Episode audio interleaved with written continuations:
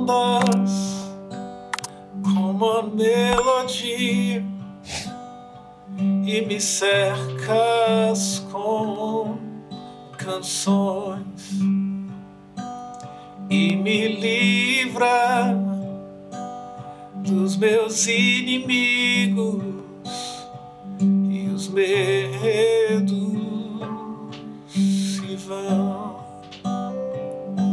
Eu não sou mais escravo do medo. Eu sou filho de Deus. Eu não sou mais escravo do medo. Eu sou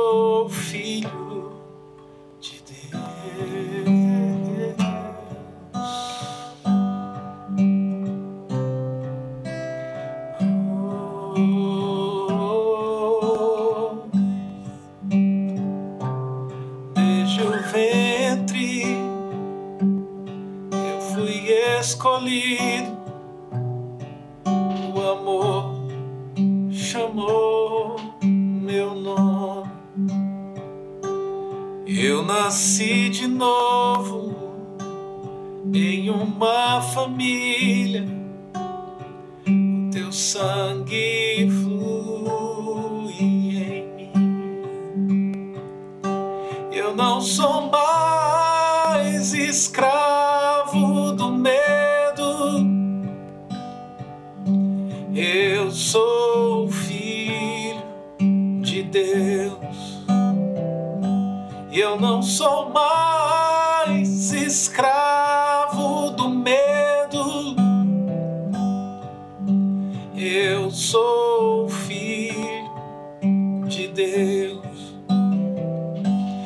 não sou mais escravo do medo.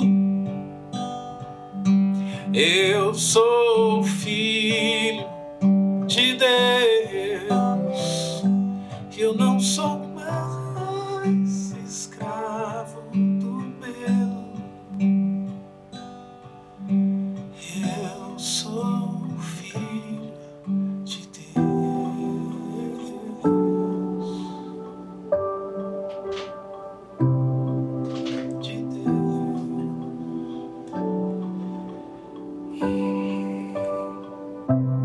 Jesus nascer.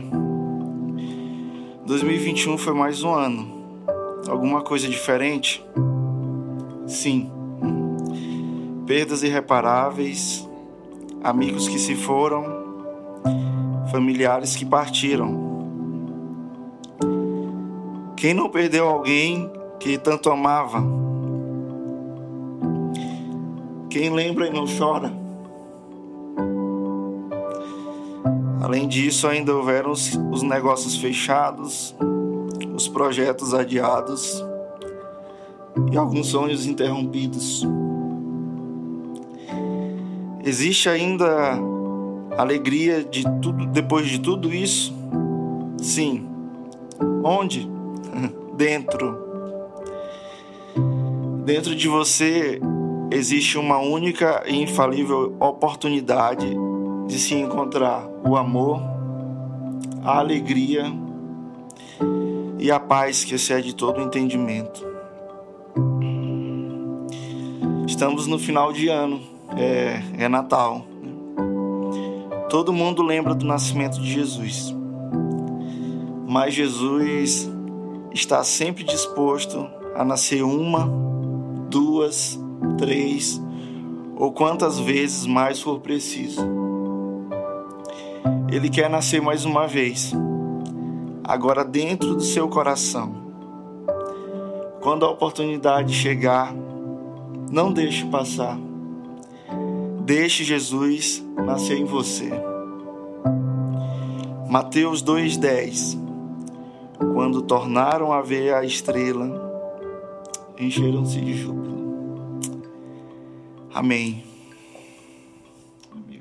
Kurt Cobain ele escreveu uma música que ele fala fora da terra para o céu, fora do céu para a sujeira. E Kurt Cobain era um cara Deixa só um pouquinho mundo. mais próximo, assim, mais ou menos um palmo, assim. Kurt pode Cobain mexer, um- pode mexer ele pra ti. Kurt Cobain era um cantor, né, de, de rock, ele foi expoente do grunge, do movimento grunge dos anos 90. E eu tava lembrando, você falando, Jesus nasceu, né, no... e Jesus nasceu na manjedoura. E a manjedoura é um lugar sujo. Fora do céu para... Fora da, terra para o céu, fora do céu para a sujeira. E eu vejo que Jesus faz isso, cara. Ele decide nascer na sujeira. Amém. Ele decide nascer em lugares ordinários. Ele decide nascer em lugares improváveis. Pra- foi pra os que ele veio, né, cara? Sim. Amém. Ele veio para buscar o que se havia perdido. Galera, e é dessa forma que a gente inicia mais um episódio, né? Esse episódio ele é especial também porque é a véspera de Natal e essa foi a homenagem do nosso podcast para todos vocês. Que Deus abençoe vocês, tenham todos um excelente Natal e bom, nosso convidado hoje é o Wellington Santos. Todo mundo aí conhece o nosso amigo Wellington Santos, a gente vai bater Vamos bater um papo legal aqui. Mas primeiro, Wellington, eu tenho que falar dos patrocinadores. Vamos lá. O primeiro, fala mais uma vez da marcenaria Cedro Líbano, do meu amigo Daniel. É uma empresa de, de, de móveis projetados e também de recuperação de, de móveis antigos. Né? Eles fizeram esse tampo aqui pra gente. Uma empresa que está há mais de 20 anos no mercado.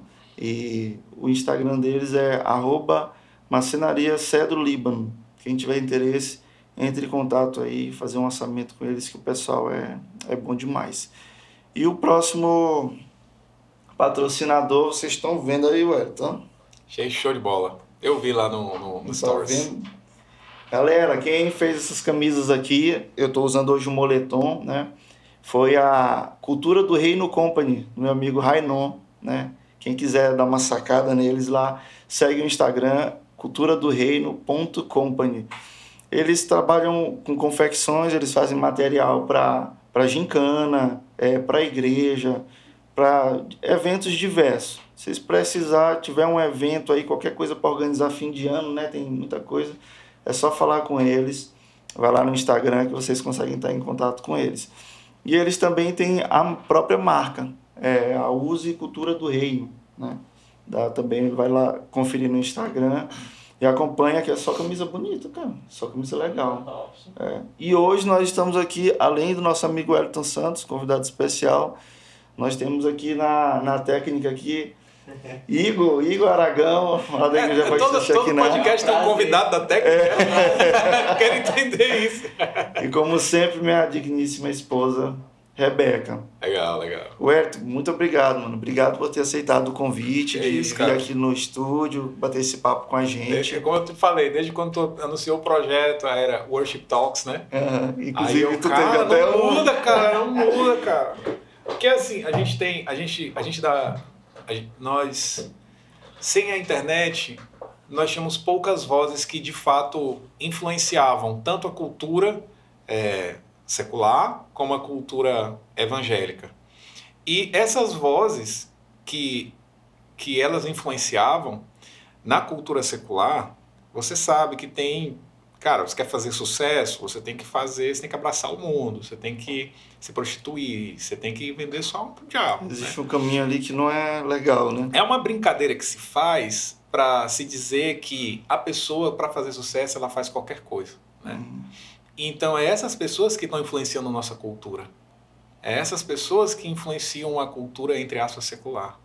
E não é tão diferente a cultura gospel. Não era. Porque com o advento da internet, deu voz para todo mundo. Deu. Então, a internet, ela é ridiculamente democrática. Porque se você, de fato, apresentar é, uma oferta de valor, que não necessariamente é qualidade de vídeo ou áudio, é oferta de valor. Você se conecta com as pessoas e as pessoas se conectam com outras pessoas e você tem um efeito de rede muito louco para o seu nicho, para a sua subcultura, para a sua cultura. Então, assim, esse podcast aqui, como eu vi assim, Worship Talks, ah, mas a gente já tem um Hub Podcast, já tem não sei o quê. Mas, cara, é importante a gente tá- ter pessoas falando sobre, sobre adoração. Sobre adoração. E, e, e não é só sobre adoração, worship, ou, a- ou adoração, seja lá música, musicalmente falando, Uhum. mas é, a, a, a cultura do reino nessa nossa região. Tantas pessoas preciosas. Você vê um, um Flowers, cara, quantos tesouros o Flowers não tem? Quantos tesouros o pastor Joaquim não tem? Quantos tesouros o pastor Keila não tem? Quantos tesouros tantas outras pessoas não vão passar por aqui não tem? Né? Mas Del Podcast também é tão bom quanto. Porque- Fiz entender, né? Com certeza, Del pode. e é muito show, porque o Del pode é. Não cara, deixa o microfone muito longe de Ah, ti, o assim. Del Pod não é só ministro de louvor. O Del Pod, ou o Worship Talks, né? Ah, no sim. Del Pod. Eu não vou só trazer pessoas nesse nicho, eu vou trazer pessoas no nicho que a gente vai falar um pouco de Jesus, um pouco de cultura do reino, mas, cara, vamos, vamos pulverizar, vamos pluralizar Isso. a coisa, né?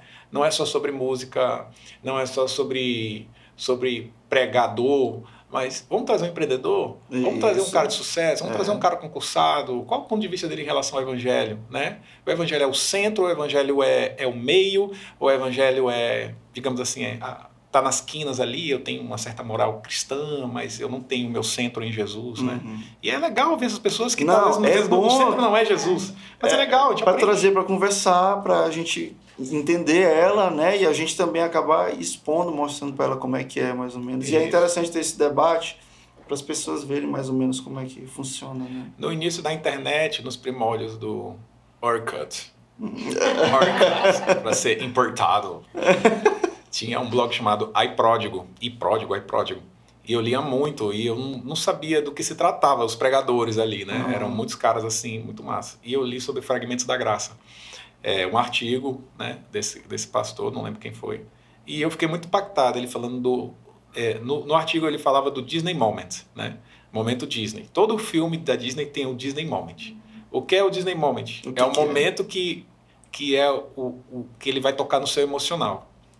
Né? Aí você tem a jornada do herói, né, do, do Joseph Campbell, que aí você tem os pontos focais da jornada do herói. A Disney pegou e masterizou isso.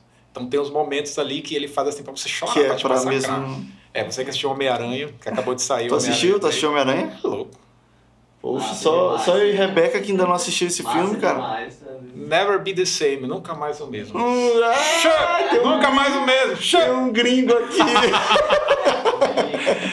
Só que não. É. E aí, no iProdigy ele falava sobre o Disney Moment e ele falava que o Disney Moment são fragmentos da graça de Deus. Quando tocam o emocional, seja você dicotômico ou tricotômico, que é corpo, alma e espírito, ou só corpo e alma, independente de, da- do ponto de vista, a gente sabe que o ser humano ele tem essa emoção. E esse emocional ele faz parte também do, do que Deus colocou para nós. Né? E às vezes a gente evita ser triste, evita né, é, a tristeza, a dor, a, a angústia. A gente quer viver só uma vida de vitória, mas é importante a angústia, é importante a tristeza, é importante, é importante às vezes o, o- A gente passar por esse Vale. processo, né? é, É. o vale. É, eu esqueci o nome dele. Mark W. Baker. Ele escreve. Ele é. Jesus, o maior psicólogo que já existiu. Ele estava. Não, não deixa eu perder fragmentos da graça. Ele escreve. é, ele perdeu o pai dele, tinha falecido no livro, né? E aí o irmão dele é geólogo. O irmão dele é muito de falar, ele é muito triste, deprimido. O irmão dele falou assim: Sabe, Mark, eu, como geólogo, eu tenho, eu estou tanto em terras é, vales, né, terras mais ba- abaixo do nível do Abaixo. mar, como em montanhas, né, lugares muito elevados, muito acima do mar. Mas se você perceber nas montanhas, o ar é rarefeito, pouca coisa cresce lá, Qualquer coisa. porque o verdadeiro crescimento está nos vales. Que é lá de baixo que tem pra onde a gente crescer, né, cara? Onde... E isso é o fragmento da graça. Pô, cara, porque- Legal. Porque quem está em Cristo, todas as coisas cooperam. Entendeu? Todas as coisas, cara. E cooperam para o bem. Se você não está em Cristo, o sofrimento ele não tem propósito. É por isso que as pessoas hoje elas estão se matando, tirando a vida, perdendo o propósito da vida. Porque elas estão nessa situação de vale, só que sem Cristo. E as coisas não cooperam para o bem. Todas essas coisas não cooperam para o bem. Então, assim, ah, Perfeito, mano. o, a gente precisa entender que há uma riqueza na pluralidade, né?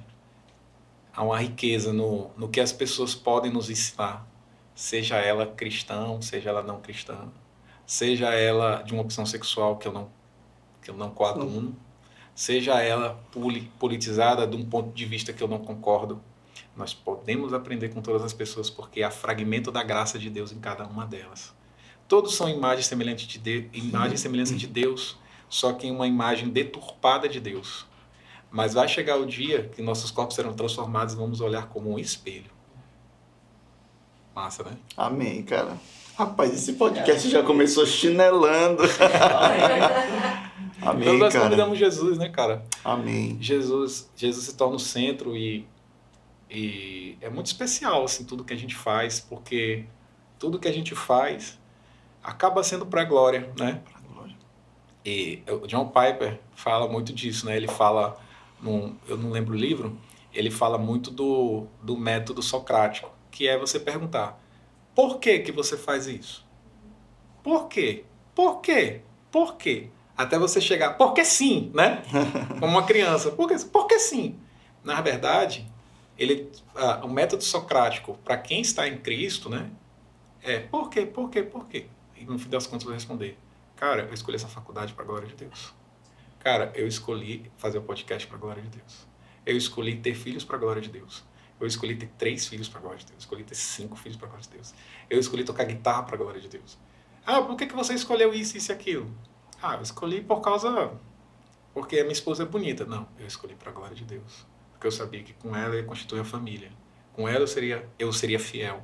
Com ela eu conseguiria de fato construir o que Deus quer construir na terra através da minha vida. Uhum. Eu me Através da de família. Deus. né? É, Então tudo glorifica, né? deveria. Na verdade, esse é o grande problema, né? O Walter Brueggemann, ele fala, é um grande especialista do, do Velho Testamento, ele fala que o nosso mundo é um mundo emancipado. O que é emancipar? A pessoa, antes da maioridade, ela quer ter plenos poderes sobre si, certo? Advogado. Advogado. O que, que aconteceu com o mundo? O mundo jaz o maligno. O homem pecou, né? O grande, o grande, o grande, o grande apontador do que o mundo significa é um dos filhos de Adão, né? Que é Abimeleque. Ele teve duas esposas, matou um homem, e aí ele fala assim, olha, é, Caim matou um, né? e, e foi vingado, né? Ou é isso mesmo. Caim matou um e foi vingado foi por vingado. Deus, foi marcado por Deus. Mas eu, Abimeleque, matei não sei quantos homens, casei com duas mulheres. E quem tocar em mim vai ser amaldiçoado sete vezes. Aí vem um novo começo, o um novo Gênesis em João. Que agora não é agora ser amaldiçoado sete vezes, é ser perdoado setenta vezes sete.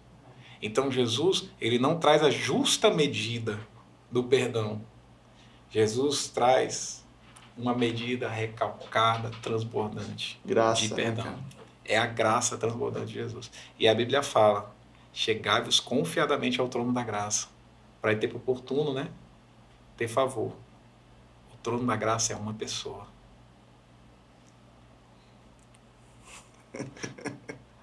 E essa Amém, pessoa é cara. Jesus, cara. Jesus. Jesus. Amém. Cara, que começo, viu? Introdução. Já, já pode encerrar, né? Já, já- Mano, mas poxa, cara, que bênção, cara. Já. Só esses primeiros minutos aqui já, já fico feliz, assim, já deu pra ver que, que valeu a pena ter esse tempo aqui. Porque esse Eu momento. de uma música. Gente, tudo que a gente fala aqui, o Elton lembra de uma música. É uma bênção, uma bendição. Não sei se você assistiu Monk, que é uma série de TV. de- Passava Monk, ninguém Monk. assistiu. Ele, ele tinha. Ele tinha. Eu, eu gostava muito do- dessa, dessa série. Ele, ele, esse ator fez o Homem de Preto, que atirava, a cabeça dele explodia e aparecia em outro. É o mesmo ator. O Monk, ele é um detetive, mas ele tem toque, transando obsessivo compulsivo. Aí ele fica assim, aí ele não pode ter uma coisa suja, aí ele fica assim. Cara, ele Tipo, é essa perfeito. garrafa não podia ficar aqui assim, tinha que vir pra cá. É, então assim, ele é muito legal porque é muito. Você toca, é real, sabe? Você conhece pessoas assim, cara, foi colocado no lugar certo. O Monk, sabe? Cara, aí você. Tipo, sabe, você assiste filme de. Você assiste um filme de detetive, você lê um quadrinho de detetive e tal. Isso é um pouco distante da realidade. Só leva o mic mais pra ti, É, mano, é um né? pouco fora da realidade, né? Você vê uma coisa um pouco fora da realidade. Mas um bom é que você, você toca a realidade assim dele. O, o, o, o, o problema. Tem um cara, tem um, um, um cara que não é crente, um psicólogo, que ele fez uma banda de rock só com doentes mentais. Aí ele pegou, o vocalista tinha síndrome de Asperger, Asperger, Que- Asperger. Que Asperger. síndrome é essa?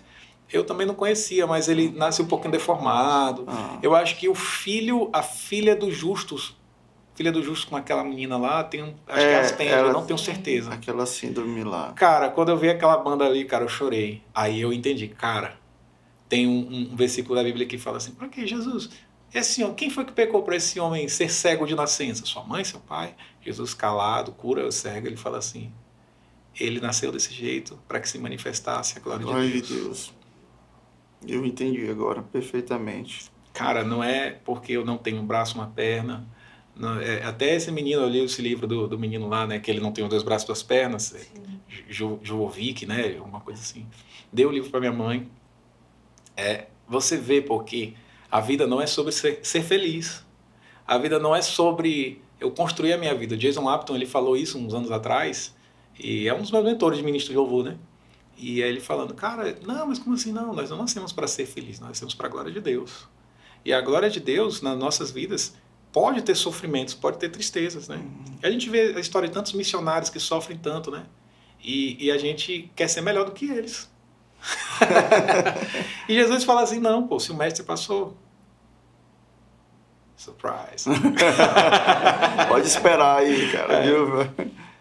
Eu tenho um, amigo meu que no vira- na virada do ano, uma época dessa assim, ele tinha grana, cara. E aí a, a filhinha dele é a Sofia.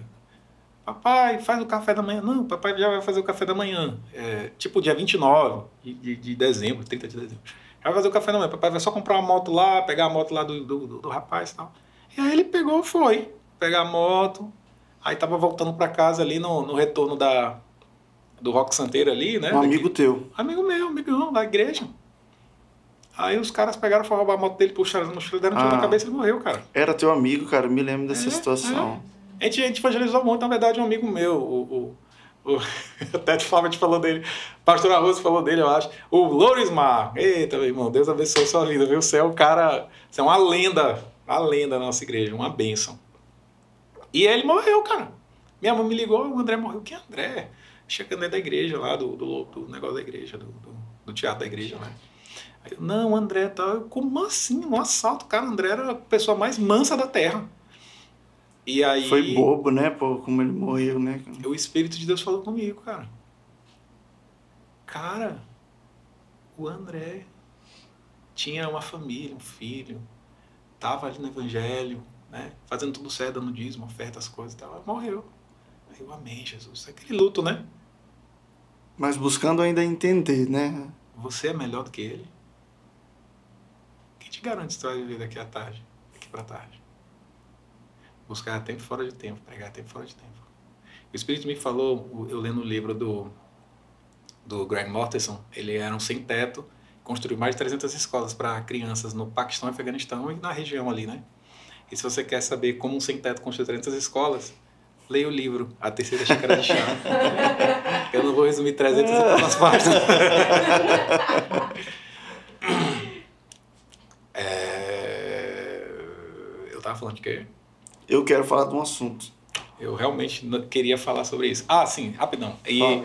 no finalzinho do livro ele fala como ele entrou no Paquistão, né? E ele falando do Ramadã e tal, aquela cultura toda, ele é filho de missionários e tal, acabou que ele não seguiu no evangelho, né? Mas ele tinha os princípios. É, E aí ele, lá no Paquistão, né? Ele começou a falar um pouco da guerra do Paquistão, de como os Estados Unidos introduziram o Mossad, né? Que é, a, que é a inteligência lá e tal, e treinou uns caras como Osama Bin Laden. Uhum. E aí eu fui, eu fui ler, né? Peguei o meu Blackberry, cara, eu tinha um Blackberry, cara, eu sou dessa época. Eu peguei o Blackberry e fui, e fui pesquisar, né, sobre a Guerra do Paquistão, que foi a Guerra Fria dos Estados Unidos e Rússia. Eles fizeram guerras em vários lugares, né? É, entre eles Coreia, né, que dividiu a Coreia do Norte e do Sul. E dentro desses lugares também Paquistão e Afeganistão. E ele falando na, na Guerra do Paquistão, morreram 300 mil seres humanos em três meses, eu acho. Tu é- Cara, eu virei o Blackberry, eu tava, eu tava almoçando num restaurante esperando. Aí eu virei no Blackberry e orei, Senhor, para onde 300 mil seres humanos foram? Foram pro inferno. E aí, quando chegou a comida, fiquei assim no silêncio, né? Quando chegou a comida, aí o Espírito de Deus falou, cara, é por isso que homens como João, Pedro, Tiago morreram por essa mensagem. Se sacrificaram, né? Por tantos, né, cara? Aí a resposta é: eles foram ou não para o inferno? E a resposta de Jesus é: não importa. Importa pregar. This is it. Jesus é top. Ô, Elton, vamos... Tu queria perguntar alguma coisa, né? Vamos entrar, Sim, na- vamos entrar no sim. podcast. Mas não, cara, legal demais. Altos, altos insights aqui pra gente. Amém, amém, cara. E Me ajuda a é colocar bênção. isso no Instagram, gente. Me ajuda a colocar isso no YouTube. Preciso, é sério, eu tô precisando de apoiadores, de pessoas para me auxiliarem nisso. Eu, tempos em tempos, eu aprendi muito, muito, muitas ferramentas. Mas Tu, eu tu, sou bem tu trabalha um pouco com... Assim, não sei se tu quis entrar nisso, né? Não tem O problema. marketing, com essas coisas, tu trabalha, né, ué? É, na verdade, eu, eu, tava, eu sou. Não é para falar inglês, mas, por exemplo, eu sou vendedor fazendeiro, que chama. Né? Mas como é em inglês? Quer me encabular, né? Sales Farmer, né? Sales, Sales farmer, farmer. Sales, é. Ah. Sales Farmer. Então, esse tipo de venda, é, você tem o Sales Hunter, por exemplo, que é o vendedor caçador. É aquele vendedor agressivo de loja, dentro de loja, que você quer, você quer aquele desconto. Hum. E eu sou o farmer, eu, eu trabalho com contas, né? Então eu tenho uma conta grande, ou então eu tenho várias contas, e contas que eu falo são clientes, CNPJs, Sim, né? sim. E aí você vende dentro Gerencia daqueles ali contratos, tal. exatamente, gerenciando contratos. Então o meu trabalho base, no- nesses anos tem sido nessa linha. Hoje Mas tu eu- tá trabalhando... Mas eu sou apaixonado por marketing. Eu não atuo na área diretamente. E eu vou falar, Ah. eu aprendi marketing e virou uma paixão por causa do Ministério de Louvor. Ministério Louvor. É. Porque Como? quando eu, quando eu gravei meu CD, eu acho que tu vai entrar nisso também. Não, com certeza. Mas quando eu gravei meu CD, eu olhei pro lado, eu olhei pro outro, e eu falei assim, cara, como é que eu faço pra, pra eu furar a bolha? Para divulgar e furar É. a bolha, né? Porque na época, hoje, hoje a internet ela é um pouco mais democrática, como eu expliquei. Aham. Né? Como eu expliquei, não, como eu trouxe aqui algo que é todo Sim, mundo sim. sabe. Mas assim, como é que eu saio disso aqui? Né? Eu, não, eu não tenho, eu tenho que fazer com chaves, eu tenho que fazer amizades. Tu te viu só nesse Eu desafio. me vi só, e eu achava que eu tava balando. Ah, eu tô aqui na igreja, vou gravar um CD, ah, tudo, vou, vou bombar nas igrejas aqui. A IBA tem. É, a IBA até cheia de É, contatos, uma cara. vitrine aqui gigante. vai Cara, grilo, cri, cri, cri, nada aconteceu e tal. Aí eu, eu entreguei, tem pastor que eu, que eu entreguei 11 CDs pra ele. Onze. Pastor, tá aqui. Ah, obrigado, meu irmão. Pastor, tá aqui. Ah, daqui, vem cá. Ao passar ele, mar- tempo. ele marcou, porque ele até a quantidade ele lembra. Marquei, marquei. Quem apanha não esquece. Brincadeiras à parte, é porque, é porque a gente não trazia uma oferta de valor para ele, né? E com o passar dos anos, eu estava querendo entender o que, que a igreja queria. O que, que a igreja quer? A igreja quer uma boa performance, a igreja quer uma boa afinação, a igreja quer uma boa técnica vocal. E aí eu comecei a, entender, a, estudar marketing, a estudar negócios, a estudar music business, a estudar produção Já em uma musical. época que a internet já facilitava, né? Já não ajudava. muito, não, tava muito. Tava do Orkut, a gente saindo do Ah, Orkut então tava bem ainda. fraco ainda. É, a gente teve muitas ideias inovadoras na época para ajudar na divulgação, mas é- tudo era muito, eu era tudo muito pioneiro, eu era muito pioneiro nas coisas, Uhum. né? Então o marketing ele me ajudava a ter essas ferramentas na época do Twitter, eu te falei e tal, alguma coisinha. Aí até que chegou um, um- um momento decisivo que um- um- eu estava na porta da igreja conversando com o irmão, aí eu perguntei, ué, como é que tá o ministério? Aí o cara, eu todo dia desisto do ministério. Ele é mesmo, é, eu todo dia desisto e tal. É, cara, é porque também tu não é nem adorador e tudo. Na lata, Mano, quando você vê esse tipo de coisa, você tem duas reações. Ou você concorda, ou você discorda. Ah. É, você mas também tem as formas de concordar e principalmente as formas de discordar. Não, é, assim, Que você. geralmente a pior é, né, é- são as formas de discordar. Não, mas aí Tu é discordou tá. de boa ou, ou, ou não? Não tinha como não ser de boa. Quando você tá, quando você tá na lama, você não tem força para levantar. Então você quer uma mão amiga. E o cara perguntou uma coisa meio que a minha queima-roupa. Tava muito no meu. Tava muito na minha superfície emocional ali, sabe? Uhum. E aí ele respondendo, ele me perguntou na queima-roupa, eu falei assim do que tava no. A boca fala, o coração tá cheio, né? Sim, sim. E aí o meu coração tava cheio daquilo ali, eu falei pra ele da minha, da minha frustração, minha tristeza. Ele falou, ah, mas tu também não é nem adorador, né, cara? Tá certo mesmo, é por isso que ninguém te convida. Mano, aquilo ali eu, eu, eu assim. Eu falei, cara, eu não consigo concordar com ele, eu quero me afundar mais na lama, mas eu não consigo concordar com ele, cara. Mano, isso me deu uma força. Deu uma força. E, e o marketing, né, que eu tava falando, me deu essas, é, é, essas ferramentas, mas, cara, isso me deu uma força. Isso eu acabou te impulsionando pra correr atrás, É, né? E- mas correr atrás de outra coisa. Correr atrás da presença de Jesus. Ah, Porque a resposta é: o que a igreja quer? E a resposta da igreja quer Jesus. Perfeito, cara. Porque você vê o movimento gospel morrendo por um motivo. Ela não está entregando mais Jesus. Ela está entregando uma performance. É, o entretenimento, né? A gente Que é muito legal. Mas está entregando uma performance. Não está entregando Jesus. Você chega no púlpito, as pessoas choram em balas, sai lá, só sai se for, se for na Hilux. Eu não ando com minha banda. Eu tenho que ter 100 toalhas brancas no hotel cinco estrelas, não fico em qualquer lugar. Então, isso, isso eu acho que o Espírito de Deus ele foi, ele foi matando o movimento gospel. E eu falo, não é Brasil, a gente, a gente acha que o Brasil é o mundo, né? Mas o Brasil não é o mundo, é que nem o pessoal de São Paulo. Eles acham que São Paulo é o Brasil. né? Aí, mas assim. Os o- o paulistas mundo- aí, ó, não se ofendam. Mas É. vocês não são o Brasil. Infelizmente. o pessoal do Rio também acha que eles são o mundo, que é, é uma confusão boba, de bobíssima. Nordeste que tá rompendo. Amém, aleluia. Mas nós já estamos mais trabalhando geo, geolocalizados. Nós trabalhamos agora é, demograficamente, né? Nós não trabalhamos agora. Eu tenho um ministério de música, de louvor, mas eu não trabalho Maranhão.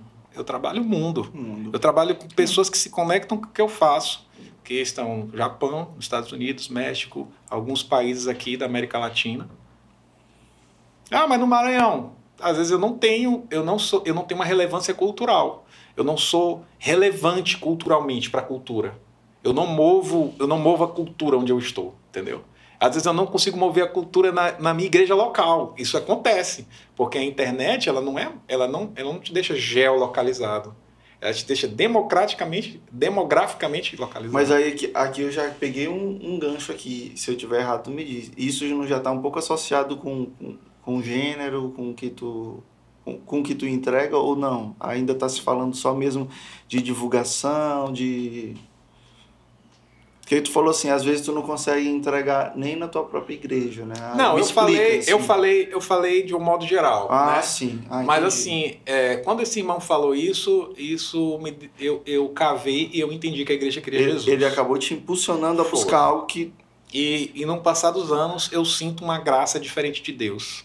E eu sinto uma graça diferente de Deus em momentos diferentes. Esse ano eu senti três momentos diferentes. Deus abrindo coisas diferentes na minha vida em três fases diferentes. No início do ano, é, todo início do ano eu tenho um evento chamado Passion.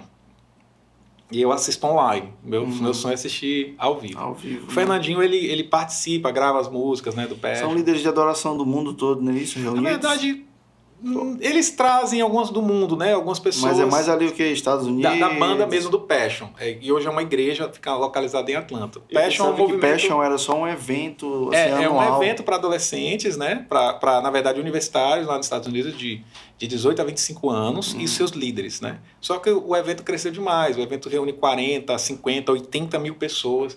Já reuniu três estádios gigantescos ao mesmo tempo, eles fazendo evento ao mesmo tempo.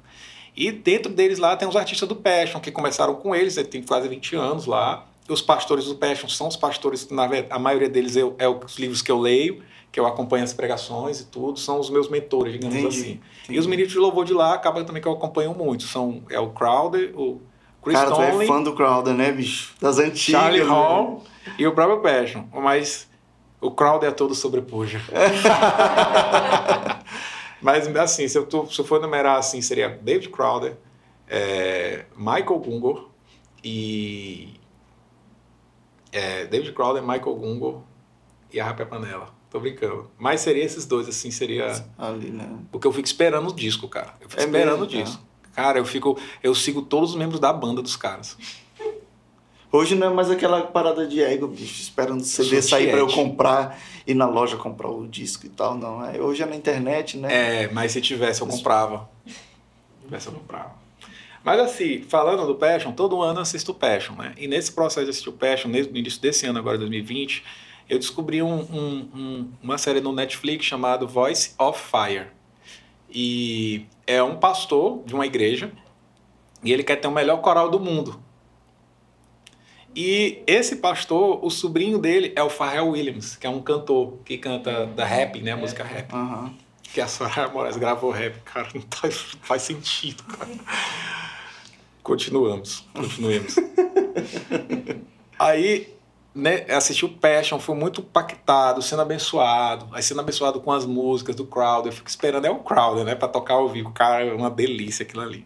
Mas as palavras e tal, né, eu vindo ali e tal, massa. E aí, Voice of Fire assistindo, botei lá no Netflix, meu filho pequenininho e tal, meu sogro, que eu fui de um ano, passo com a família do- da, a minha esposa, meu sogro, meu cunhado, cara, vem ver isso aqui e tal. Aí a, a menina cantando lá, Jesus me ama, Jesus me ama. Primeira música. A mulher começa a chorar, cara. Aí ela, por que, que você tá chorando? Cara, porque Jesus me ama. Aí eu, mano, comecei a chorar.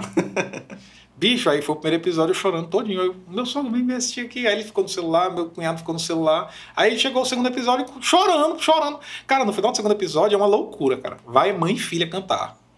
Eu já vou chegar lá no ponto, mas vai valer a pena.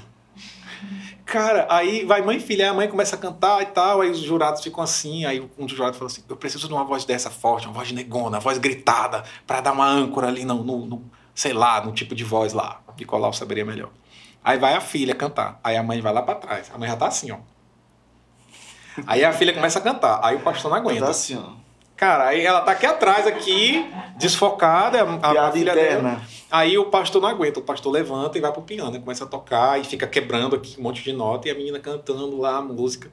Mano, aí a, a mãe dela fica assim, já no reteté, e eu, mano, aqui eu chorando, chorando aqui, chorando, meu Deus, que coisa mais linda.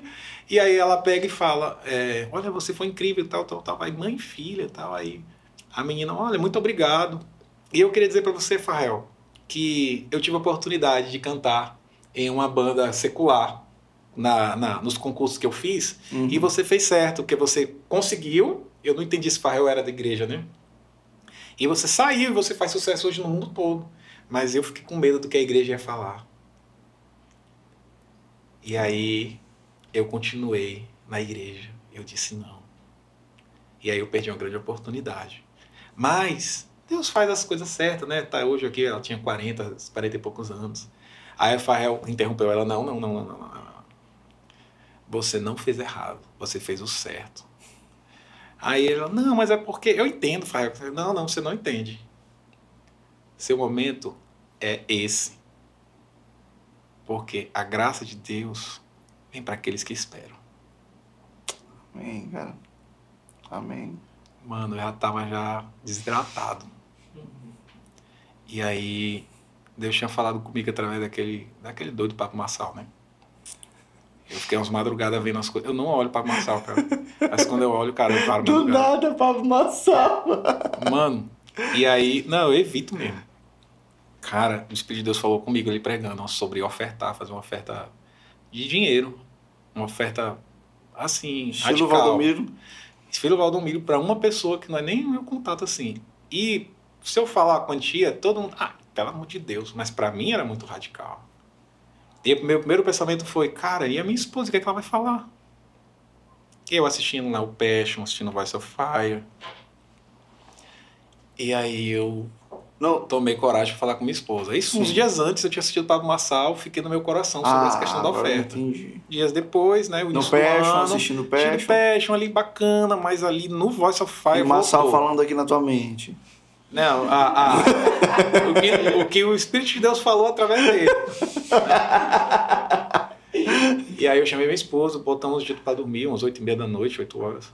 Aí eu falando com minha esposa, aí eu falei com ela, olha, Deus falou comigo isso, cara. E 2021 eu não quero ser mais o mesmo, não.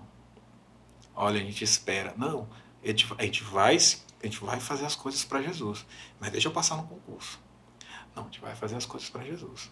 Mas deixa eu Tu colocou essa 500 condição, reais. tu mesmo? Nós, como família. Vocês dois. Não, vamos começar a trabalhar. É, vamos trabalhar, mas não vamos trabalhar tanto, né? Porque a gente a gente está agora nesse processo de construir né, a nossa carreira profissional. É. E aí eu falei, cara, eu eu quero me desgastar para Jesus. E aí eu falei, Deus falou comigo para dar uma oferta Generosa. generosa de tanto para fulano de tal. Aí ela começou a chorar. Aí ela falou assim, cara, eu entendi. A gente se abraçou, choramos, oramos. Falamos que esse ano ia ser especial. E aí, nesse ano, eu gravei a música Objetivo Era Pela Fé, que tem mais de 10 anos que eu fiz essa música. Cara, e é legal porque, assim, é justamente esse tipo de sacrifício que agrada a Deus, cara. Sim, sim. Quando é algo que, assim, que, que faz falta pra ti, né? É muito confortável tu, tu ofertar ou tu abençoar alguém com algo ali da tua, que tu Sim. tem, que tá sobrando, né, Wellington? Sim. Ou que não vai fazer falta se tu não tiver.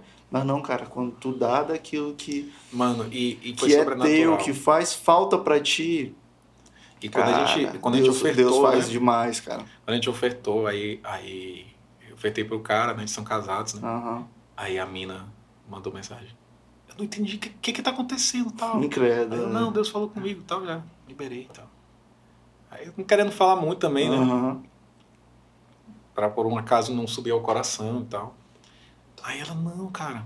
Aí eu acho que ela me ligou, mandou o WhatsApp. Não, ela me Na ligou. mesma hora que. Foi mais ou menos na mesma hora, assim. Uhum. Aí ela falou, cara, eu tava questionando Deus.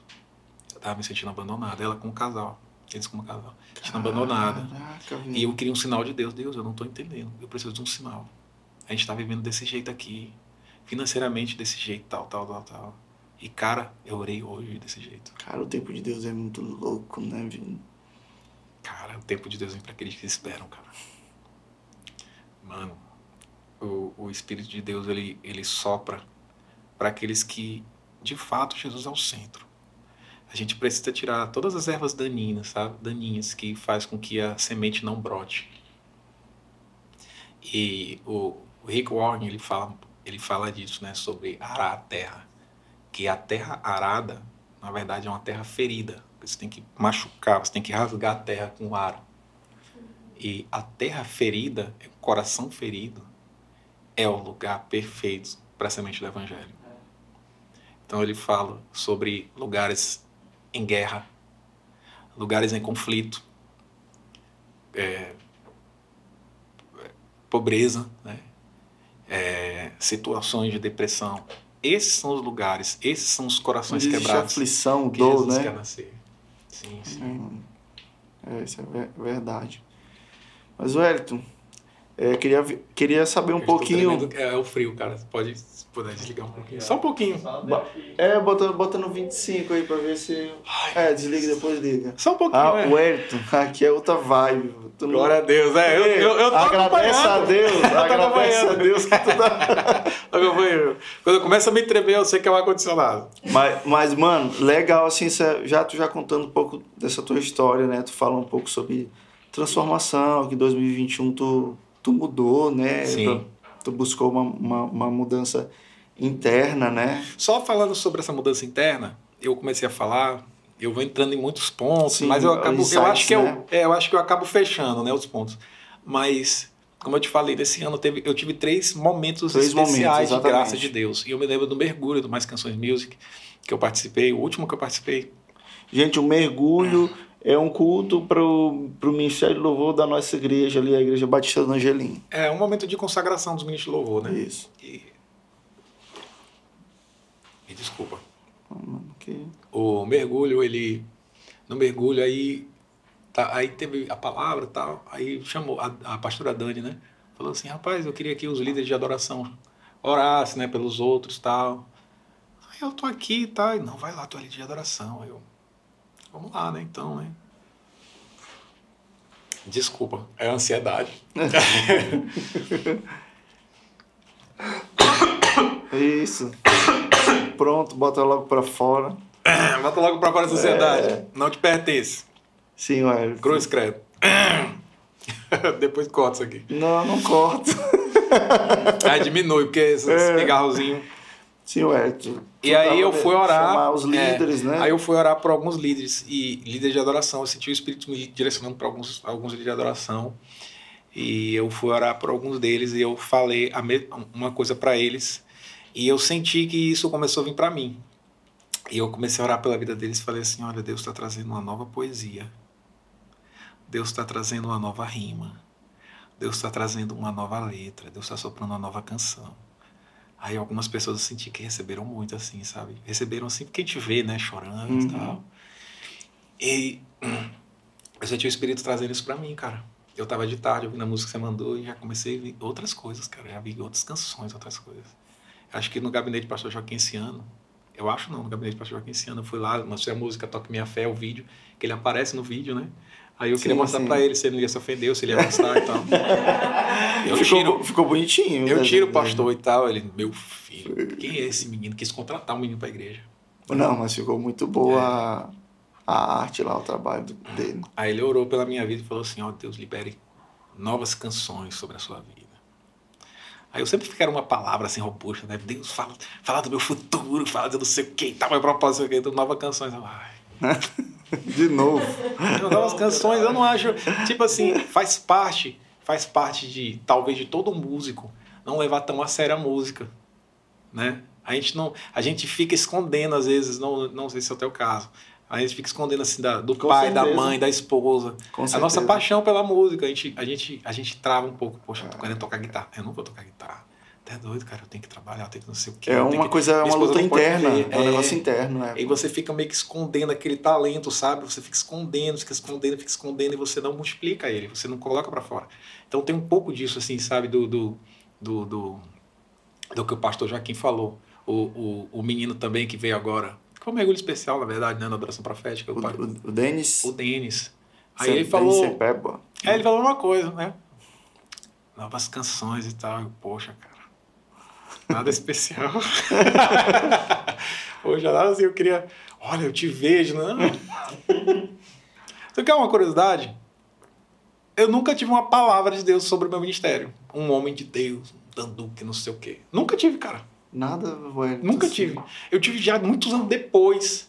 E na verdade eu tive pessoas próximas ali, e não tão próximas da porta da igreja ali que eu conhecia vendendo camisa, tal, falava assim: olha, eu sonhei com você, eu sonhei com Deus, isso aqui. Eu, legal, amém e tal. Show de bola tal. Não, legal, bacana tal. Beleza. Mas nunca, nunca era um danduque, né? Nunca era, meu Deus, o pastor Joaquim e tal, Manília Soares e tal.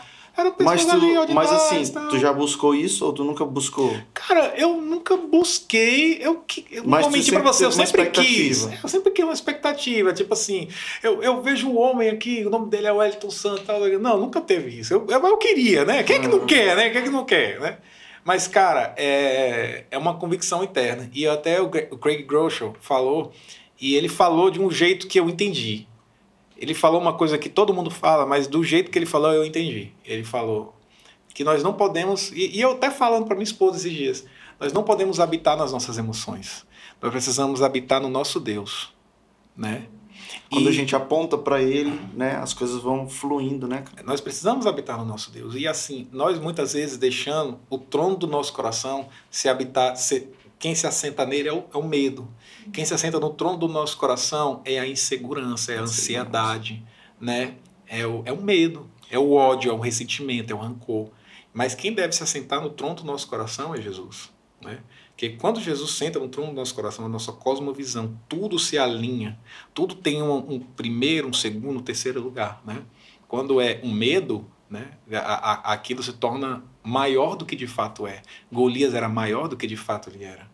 Mas nós não podemos habitar na altura dos nossos gigantes, mas na grandeza do nosso do Deus. nosso Deus. Amém, É. cara. Então, assim, o, o- é, eu fui caminhando sobre o Greg Groeschel, ele falou, né, sobre, variação do mesmo tema, né, Uhum. que eu acabei de falar. Não podemos viver nas emoções, não podemos é, viver Alicerçado naquilo, Deus, naquilo que Deus fala. E eu estava me questionando sobre os tempos de Deus na minha vida, alguns tempos, né? E quando ele falou isso, eu entendi, cara, não é uma emoção que eu vou sentir e essa emoção vai me direcionar. sobre ministério, quem reconhece é a igreja. Ministério de música, se você é cantor, quem reconhece a igreja. Se você é pastor, quem reconhece a igreja. Se a igreja reconhece, não é algo de sentir. Eu não sinto, não. A igreja reconheceu. Ponto. Se a igreja reconheceu, há um chamado de fato em você? Ah, a igreja reconheceu, é a fome com a vontade de comer. Entendeu? Então, o nosso chamado, ele não pode ser emocional. O, o Glenn Peckham, e é um cara, é um dos meus mentores, é o principal mentor, na verdade. O Glenn Peckham, ele fala que no ministério pastoral, eu não sou pastor, ele fala, ou não estou pastor, né?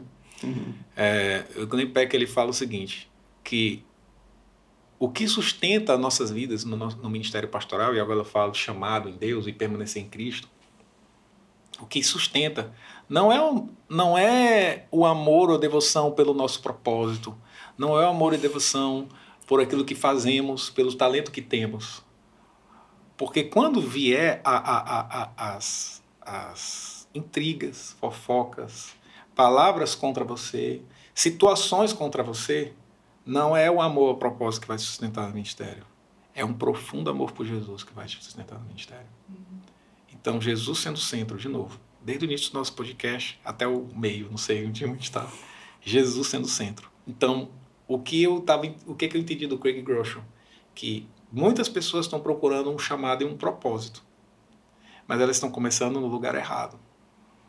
Primeiro, vocês têm que estar em Cristo. Começa com relacionamento, né? Relacionamento. E aí você entende que os ministérios são alguns, são cinco, são dez. Os serviços de, de, de acolher pessoas é um ministério, é um chamado. Um chamado, então, um serviço. Você né? começa a fazer de uma aptidão natural algo sobrenatural. E aí o Espírito de Deus começa a multiplicar, começa a frutificar. E é uma unção. E a unção é o sobrenatural sobre o seu natural.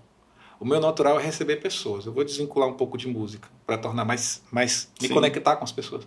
Você, a Bíblia fala que nessa nessa coisa de receber pessoas, existem pessoas que recebem anjos e nem sabe que recebe, que hospedou anjos. Pastor Joaquim, o testemunho dele.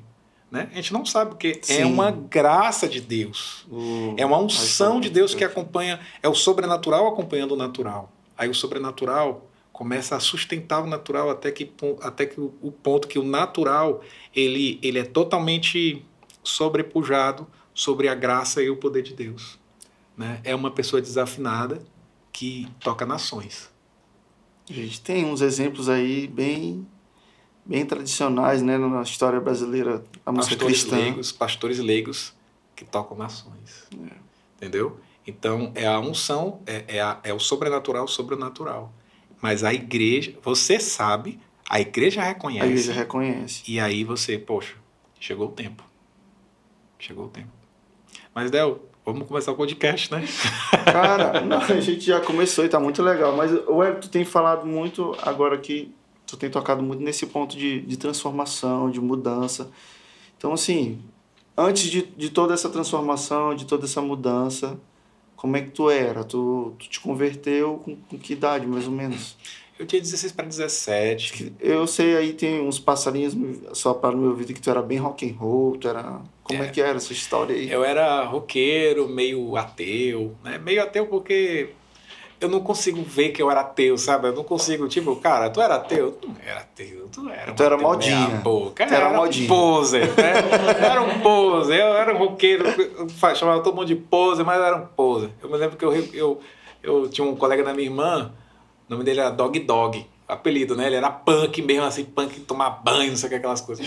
aí a gente, aí a gente se Mas encontrou. Tu tomava né? banho? Tomava banho. Ah, sim, eu, era um punk, eu era um punk. Como eu tô te falando? Era, é, era tu era um punk. Era pose. Fraldinha. É, aí eu me lembro que o Dog Dog sentou comigo e começou a falar de bandas punk, né? Uhum. Bem undergrounds, assim, porque, cara, na época não tinha internet, então tinha, tinha que fuçar o, os LP, CD e tal. Aí ele falando, cara, tu conhece a banda tal, tal, tal, tal, tal? Eu conheço a banda tal, tal, tal, tal, tal. Inclusive a música tal, tal, tal, tal, tal. Aí ele, é, bicho, esse cara, eu respeito esse cara. Aí o Dog Dog, e tu conhece não sei o que, não sei o que, não sei o que? Eu conheço tal, tal, tal. Inclusive eu conheço banda tal, tal, tal. Ele, é. Vem cá, essa era a vida de, de, de um um punk? É, tipo assim, cara, eu respeito, tô respeitando esse velho. tá? aí eu me lembro que ele falou assim, aí eu, aí eu cheguei, aí eu tipo, matei ele. Cara, tu conhece o do Glow Schools? Cara, a banda da minha vida, cara, a banda da minha vida também. Poxa, massa, não sei o que, não sei o que. Aí, tipo, Pronto. Eu me lembro- Best friends É, forever. Eu me lembro que eu, que eu fui trabalhar lá, lá na Vivo da Coab, junto com a pastora Dani, né? Ela, Aham. ela conseguiu a vaga, aí eu fiz a prova, a, a- a- seleção e passei. Certo. E ela trabalhava comigo, depois ela foi promovida, depois fui promovido também. Aí nesse processo tinha um cara lá da limpeza, aí fica trocando e tal. Aí foi um cara lá que ele era punk, ele era roqueiro, né? Aí ele olhava pra mim assim. O cara da limpeza? o cara da limpeza.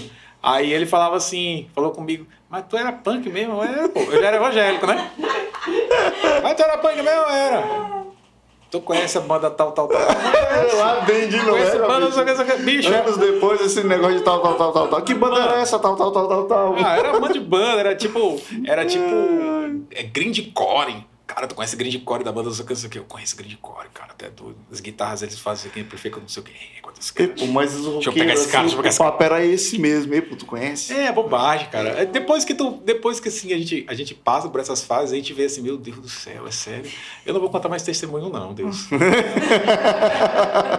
Já cansou, né, Hélio? É, já cansou, já cansou. Não, Ai, gente, é- ele é assim. Eu, é, mas como foi que tu encontrou Jesus? cara? Certo, vamos Como lá. foi? Na casa do Senhor de Satanás, de Satanás. Cara, desculpa. encontrei Jesus, encontrei Jesus. Rapaz, meu assim, Deus.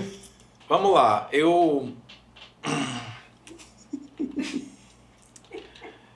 Tem muito tempo que eu não conto essa história, cara, mas assim, é, eu nasci Quero ouvir, mano. Tô curioso mesmo, eu não É, sei. eu nasci assim num, num lar estruturado. Meus pais, apesar de não ser evangélicos, são muito estruturados, muito bons, muito legais. Cresci lá na cidade, lá em Serra dos Carajás, lá na, na cidade da Vale, lá aqui no Pará. Parar. E cresci em volta de, de muito mineiro, paulistas, gente do sul, gente Cada de quanto é região lugar. lá, né? Isso. Então cresci meio sem sotaque baiano e tal.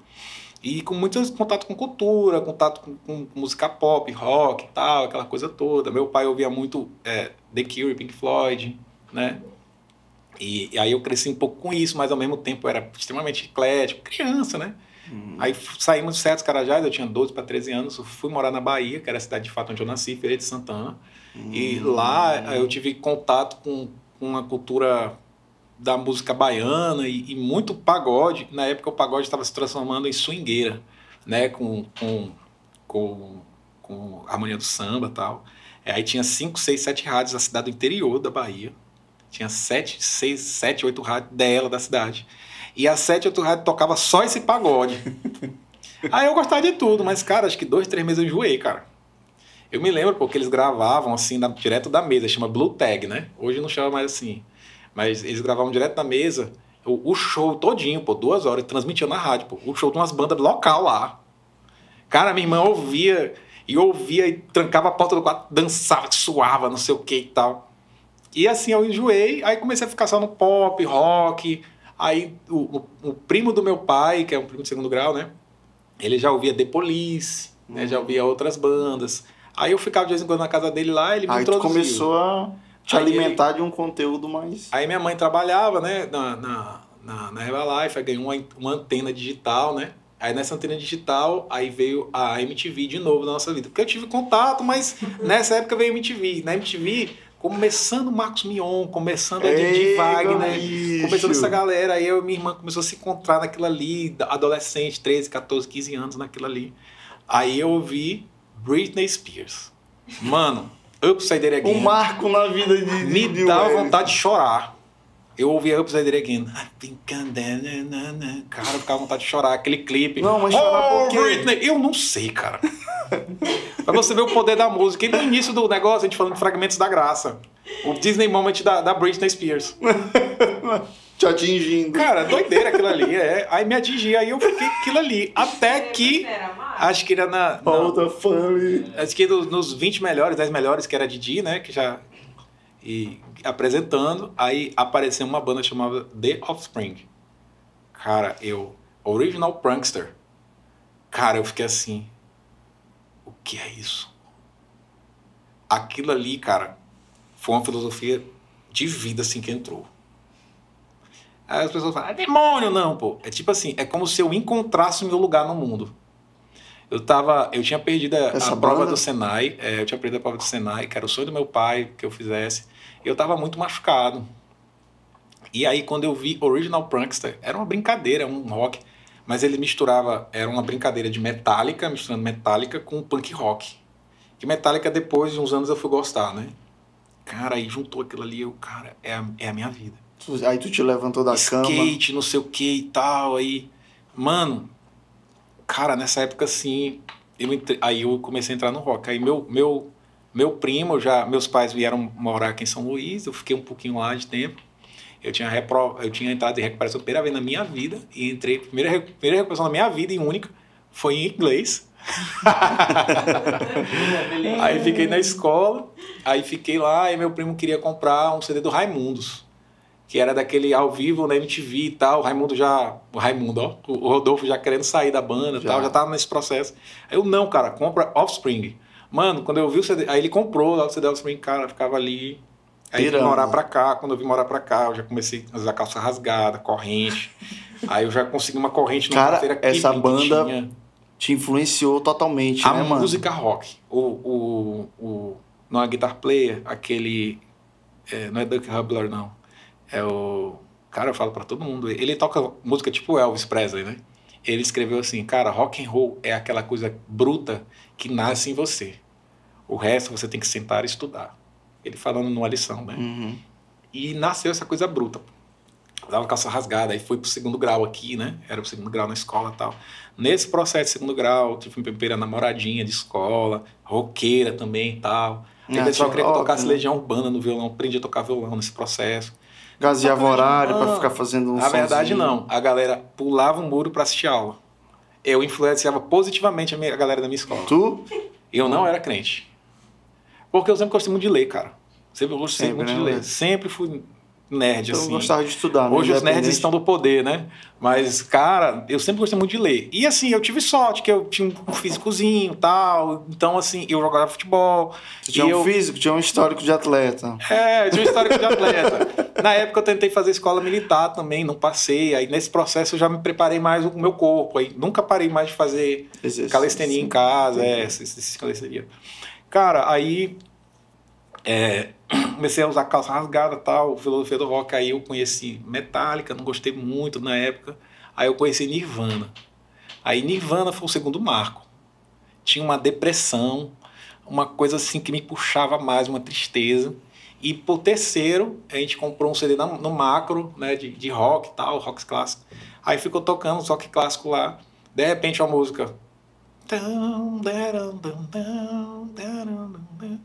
And the red also the on the baby, red old baby said. Cara, que isso? Jimi Hendrix, cara. Jimi Hendrix. Cara, foi o meu terceiro batismo no rock.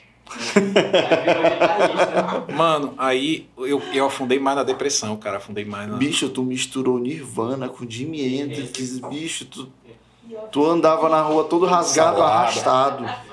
É, cara, e assim, e Voodoo Glow Skulls e, e os punk podrão e, e, e gridcore, mas eu ficava sabendo só pra ser pose, só pra. Eu Hum. conheço banda tal, não sei o quê, mas as bandas que eu gostava eram essas aí, as principais, Entendi, assim. entendi. Eu me lembro que eu gostava de Foo Fighters, antes de eu descobrir que, eu- que o vocalista do Foo Fighters foi baterista do do Nirvana. Nirvana. Quando eu vi Nirvana, eu gostei mais de Nirvana. Aí depois eu fui descobrir Não, tu que escutou- toda a informação era difícil. Tu cara, escutou primeiro o Foo Fighters, Foo e Fighters. depois conheceu o Nirvana. É, a gente ouviu Rock in Rio 2000. Acho que tu foi a primeira pessoa no mundo que fez isso. E acho que foi 2000 que teve o primeiro Rock in Rio aqui no Brasil. Eu e minha irmã a tinha uma rádiozinha, a gente pegou uma fita cassete, botamos, ficamos gravando o show no Rock in Rio. To- o show todinho do Foo Fighters. Cara, a gente ficou assim, a gente ficava assim, mano, cara, isso é. Eu gosto, eu acho a isso é banda massa, Vida, cara. Fighters, eu gosto. cara, era a melhor banda de rock do mundo, cara. Foi por muitos anos e acho que ainda é, cara.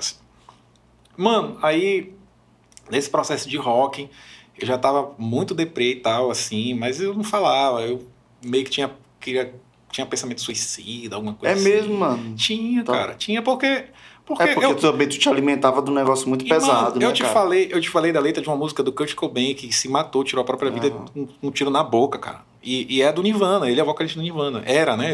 Faleceu, ele foi. Então, assim, pra você ter a ideia de como eu sabia a letra, como me influenciava, entendeu? Então, assim, eu trouxe a letra e, trouxe, e, e coloquei fragmento da graça nessa letra e falei do nascimento de Jesus, mas, cara, era desse nível. E assim, é, começou a, a, a pastora Carla, de pastor Rodrigo, começou a me convidar para a cela, me convidou para um pagode que teve lá, e minha irmã foi. Fiquei indo para a cela da casa dela quase um ano. Ela vivia falando do filho do pastor, fazia assim, cabelo e tal.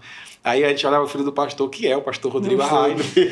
ela, ela toda interessada, mas ela se fazendo que não fazia, né? O pastor o Rodrigo gosta de falar a história, né? Que ela era difícil, mas ela já gostava, Já cara. gostava, Já, né? cara, ela tava lá, a gente, eu, minha irmã voltava pra casa, ah, filho do pastor, é, eu sei, ele, ele ia pra lá, ela ficava toda assim, mexendo o cabelo e tal, não sei o quê. A gente leva na casa dela, pô. Ela, Carol, Fernando. Revelações. Carol até se converteu porque ela deu um, um burro em Fernando. Fernando, pastor Não, que- Fernando. não, peraí, começa isso que. É, Uma pessoa se converteu porque pegou um murro. Não, ela, eu não sei se tu corta isso aí também. Sei lá se ela vai lembrar, cara. Mas Carol, ela falou assim, cara, eu dei um soco. Ou foi, acho que foi ela, foi a pastora Carla, mas foi Carol, irmã deles, né? Deu um soco pro pastor Fernando. É, as coisas de irmão, né? Irmão. Isso foi muitos anos, gente. Ele nem pastor. Aí ele ficou quieto. Aí eu falei assim, cara, meu irmão mudou. Cara, aí disse que impactou a vida dela só. Mas voltemos ao evangelho, né? E aí, nesse processo, eu indo pra cela lá, enchendo a paciência da pastora Carla, fazia Cheio de pergunta da perguntas, Bíblia. tu. E eu comecei a falar, falei com minha irmã, cara, eu quero ler a Bíblia, cara. Eu quero ler a Bíblia. Ela, lê, doido, tá, eu vou ler mesmo, doido. Tá, tá. E eu comecei a ler, mas não conseguia entender, aí tempo eu parava. Cara, aí até na praça, uns meninos me evangelizaram, falando da volta de Jesus. Eu, cara, eu vou pro inferno. Aí eu falei com minha irmã, Tu cara, começou a acreditar, tu, tu começou a colocar dúvida Isso. naquilo que tu vivia, né? Isso. E apesar de que eu já estava indo para a igreja, Aham. eu já estava gostando daquela coisa do- Legal, do evangelho. legal. Aí eu falei com ela, ela, cara, vai, converte tu sozinho. Cara, não, tem que ser a gente e tal. Não, não, não sei o quê. E aí eu, eu me lembro que na rua lá o pessoal ia falar de filósofos e tal. Olha, eu fiquei sabendo que tu vai evangelizar, tu vai converter, cara, não faz isso, cara. Ficou uma semana, ó. Aí eu fui na igreja do pessoal da Assembleia, né, que eles que tinham me evangelizado. Aí eu, cara, mas eu... Desculpa. Aí eu vou ter que parar de usar calça rasgada, vou ter que parar de usar tal, preto, corrente, os, os spikes, pulseira e tal. Ele é, né? Porque aqui a gente tem usos e costumes. Eu.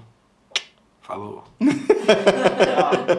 Aí Ó. o pastor Carla, tá, vamos lá. Aí eles me acompanhavam aí no culto de sábado, o pastor Pedro lá pregando. Aí eu fui lá Na na, Iba. frente. É, lá na Iba. Eu fui lá na frente e tal. Aí até o, o, o- Eu lembro, é o Janari, não, o irmão dele, esqueci agora. Que ele me acompanhou. Ele Irmão do pastor. não, Janari, ele- eles são da 92 lá, hoje são, hoje são 92, mas na época é. Eu esqueci o nome dele agora, meu Deus do céu. Jeremias. Jeremias era da célula pastora Carla e tal. Aí eu cutuquei ele, aí ele até falou assim, rapaz, eu me lembro que Spurgeon falou que nos últimos dias as pessoas iriam né, procurar né, o evangelho, procurar se converter. Aí eu fui lá pra frente, aceitei Jesus e tal. Aí cheguei em casa, botei Smell Like Teen Spirit do Nirvana no último, no último volume. Ah. E eu, Jesus, eu te amo. Meu Deus! Eu, minha irmã e tal, e a gente ficava comendo. Vocês dois batendo É, cabeça pra cara, Jesus. Cara, cara, eu vou converter ela. Isso aí, não sei o que, tal, que massa, né? Aí, não, nada vai mudar, não. Aí, galera, não vai mudar, tu vai mudar. Não, cara, nada vai mudar, cara. Jesus entrou e tal. Eu chegava na igreja, aí eu olhava as menininhas. Uh, Ah, então, assim, pra ti era uma conversão sem transformação. Mano, aí eu chegava assim, as menininhas, não sei o que, tá? Aí o pastor Pedro pegava lá, santidade, não sei o que. Eu, não, não me falaram disso, não. aí, não, não sei o que, beber, não sei o que. Aí, não me falavam disso, Eu não tava sabendo disso aí. É, aí, não, não sei o que, de fumar, não sei o que. E não me falaram disso, não. Eu não fumava, não bebia, nem pegava Aham. mulher, mas eu tava naquela fase. Que né? qualquer- Adolescente, é. Aham. E aí, cara, eu me lembro na livraria da Iba lá, tinha um livrinho lá, eu passando, depois dessas surpresas que eu peguei, tinha lá, o que não me disseram quando me converti. É, igual bicho. É, igual... O título já me evangelizou, já, já deu um impacto assim, eu, né? É, rapaz, que coisa, né? Que coisa, né? É. Aí eu me lembro de ter lido Hebreus 10 ou 11, que fala assim: Meu justo verá pela fé. E nós não somos daqueles que retrocedem para a perdição, mas nós somos daqueles que avançam para a salvação, porque o meu justo verá pela fé. Eu falei: Deus, eu não vou retroceder para a perdição, eu vou, eu vou avançar para, Avançar. para a salvação. Eu sei que eu, eu quero namorar, eu quero, eu quero ter o meu, a minha vida né, íntima antes de casar, eu queria tal, mas eu vou dizer sim para o Evangelho. Aí, cara, pastor Pedro, pastor Rodrigo, pastor Joaquim pregando lá na frente, mano, era só me desagradando, senhor. Mas, bicho, eu ali, Deus, eu vou permanecer, eu vou permanecer, eu vou permanecer, eu vou permanecer. Aí eu olhei o Ministério de Louvor. Aí todo mundo. Nessa época tu já era É, eu músico, já, eu tocava. tinha uma banda, Tinha uma inclusive, eu banda. esqueci de falar. Com a minha irmã, cara. Eu vi no Instagram tua irmã, é- ela é, É musicista é hoje, musicista, toca né? baixo, é com, com artistas, Tem vários uns artistas. trabalhos aí relevantes, né, cara? Isso, Legal. eu tô muito feliz por ela, assim. E tem três anos que nós não a vimos, né? A gente viu ontem. E o Foi, ela chegou de viagem, não vez, foi? É, primeira vez que eu tô vendo meu sobrinho ao vivo, foi, foi Legal, muito legal, mano, foi muito legal. emocionante. Muito legal. Então eu tinha uma banda com ela de rock, a gente fazia as nossas canções. Eu vi uma pichação na rua chamada AKN. Eu achei massa a AKN. A pichação do jeito que tava, eu o nome da banda vai ser AKN. Mas porque, porque sim. Ele olhou uma John Piper, pichação né? na rua com o nome AKM. Mas era, era, o lettering era perfeito. Era Perfeito. aquilo ali, aquela fonte ali e tal. Eu, eu, Visualmente era eu massa. visualizei a capa do CD, o azul, o azul bebê com a AKN. Aí, cara, tem que significar alguma coisa. Aí minha irmã tava lendo mais filósofos e tal. Cara, Kant. Kant ele fala, eu nem lembro o que ele falava. Então nós vamos ser anti-Kant. Anticantismo nababesco. Aí o Só pra era- adaptar a, a, a, a- só pra caber, anticantismo nababesco. Qual é o nome da banda anticantismo nababesco? Aí o que que significa? Não significa nada, é AKN. É, tá. É, a gente tocava nossas que é massa e que é massa, tá? A gente vai fazendo as letras das nossas músicas e tal. Eu me lembro que eu assisti Evangelion, aí eu fiz uma letra do Motor Neural que eu vi, né? Motor Neural lá no, no Neon Genesis Evangelion, né? Que é um desenho e tal. Aí, motor neural, eu, cara, o motor neural pulsa um grito de socorro, tá? Aí eu Eu quero te música. fazer uma pergunta. Eu quero, ó. Esse foi minha conversão. Mano, ma- muito legal. Agora, cara. Mas tu permaneceu, Hélio. Tu, não te desviou desde o dia que tu te converteu. Tu não te Não, afastou. nunca me desviei, nunca tive esse período assim de crise, Recaí, assim, recaída, de ficar baixos, não. doido, não, de fiquei doido, não. Só massa, foi crescendo para a glória de Deus. Massa, que de Deus. legal. É porque tem um, dá pra perceber que o Hélio é muito intenso. Então, quando tu decidiu, né, cara? Tu entrou de cabeça mesmo e, e lutou. Mas, Hélio, me pergunta aqui, te pergunto, qual foi a tua primeira composição? Ah, já te falaram, né? Minha primeira composição evangélica. Assoprar no meu ouvido. É. Mas é, não, a, cristã, cristã. Claro que é cristão, porque a piada é essa. Ah, é- é- tem uma piada em cima disso? É claro que tem, rapaz. É porque eu fiz uma música. Lembra que eu falei gridcore, hardcore, Hum. black, black metal, grid metal, não sei o que. Aí, aí, cara, eu. Não foi a minha primeira música, não, mas eu peguei, fiz um, um, um sol menor, depois fiz um, um bemolzinho de sol menor. E eu, cara, isso aqui ficou muito doom metal. cara. E eu, done with him. Acabe com ele. Meu Deus, meu Senhor. Eu fiz a música e.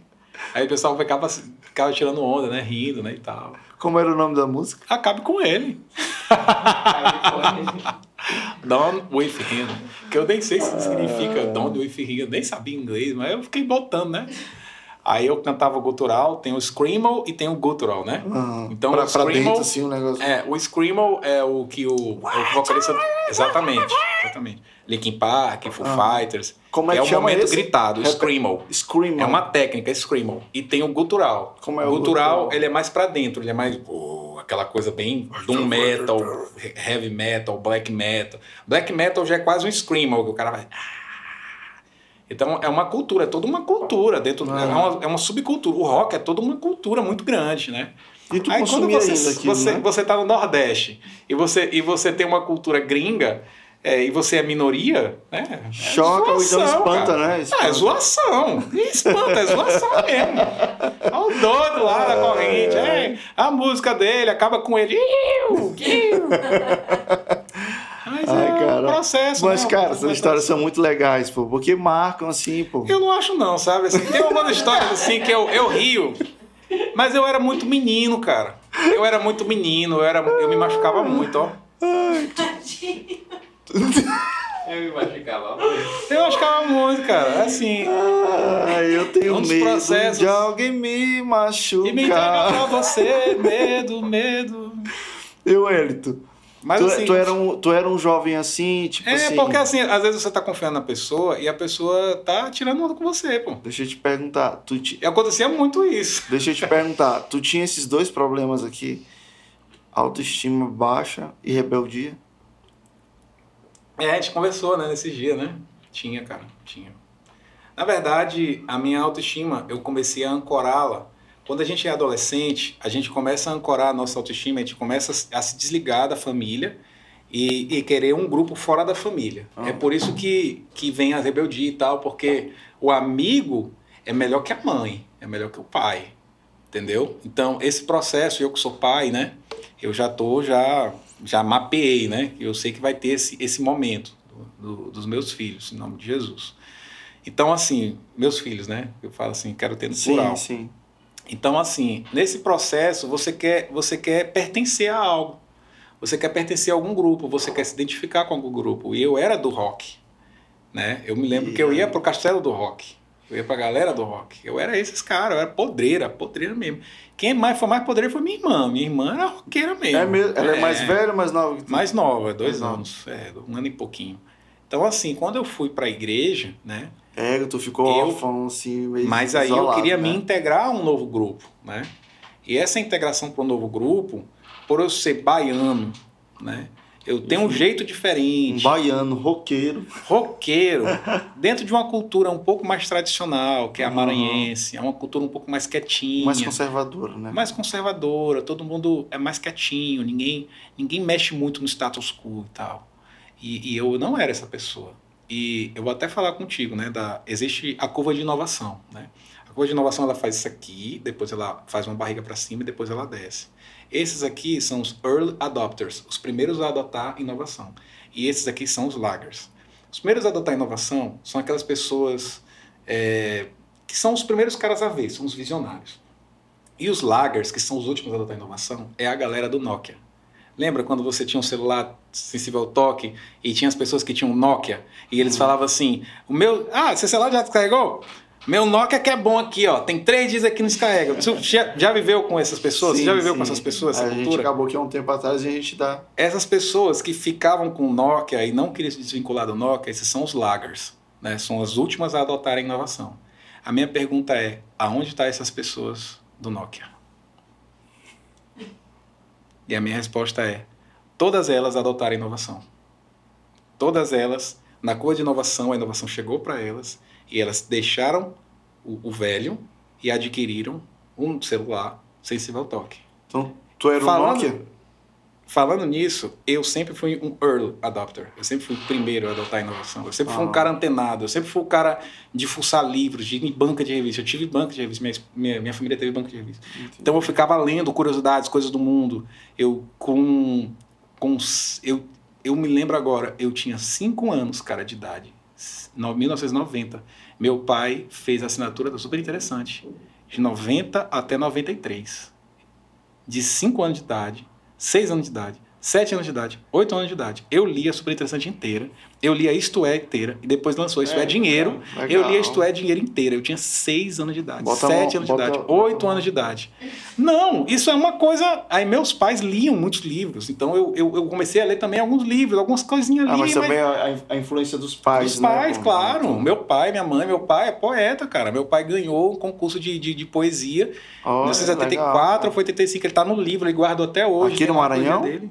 No Bahia, lá em Feira de. Santana. Ah, é. Então, assim, é, é- é- essa é a cultura que eu vim, né? Entendi. Então, assim, pra ti não foi um problema tu encarar um, um- algo novo. Tipo, tu entrou ali no contexto de igreja, ministério de louvor, tu encontrou uma realidade musical nova e tu queria. Não, aí é que tá. A realidade É. musical era Lager. A, musica- a realidade musical era Nokia. Eu era early adopter. Eu, era, eu tava na frente. Ah, tu tava na frente. Não que eu fosse melhor. Não é que eu fosse melhor. É, me, me explica. Muito não tava melhor. Claro que não tava. Mas, por exemplo, eu já tava me conectando a músicas internacionais e eu tava trazendo as Mas, ah, sim. Então eu já Porque tava eu- trazendo Desperation Bands, eu já tava trazendo Hillsong, eu já tava, Ah, eu tava ouvindo essas coisas e ninguém tava beleza, ouvindo nada disso. beleza. Eu me Tu lembro tá- que, sabe, pode falar. Não, tu tava buscando já, Já. dentro do nicho ali. Demorei para eu gostar de música evangélica. Eu tive, tive que ter uma experiência com Deus na igreja para eu gostar do momento de louvor. Entendi. Eu ia para depois do louvor, como eu te falei, eu gostava Ah, de rock. Eu era muito musical, né? Então assim, ainda sou, mas eu tive que ter um toque de Deus para eu realmente gostar da música de igreja e entender que a música faz parte do processo do culto.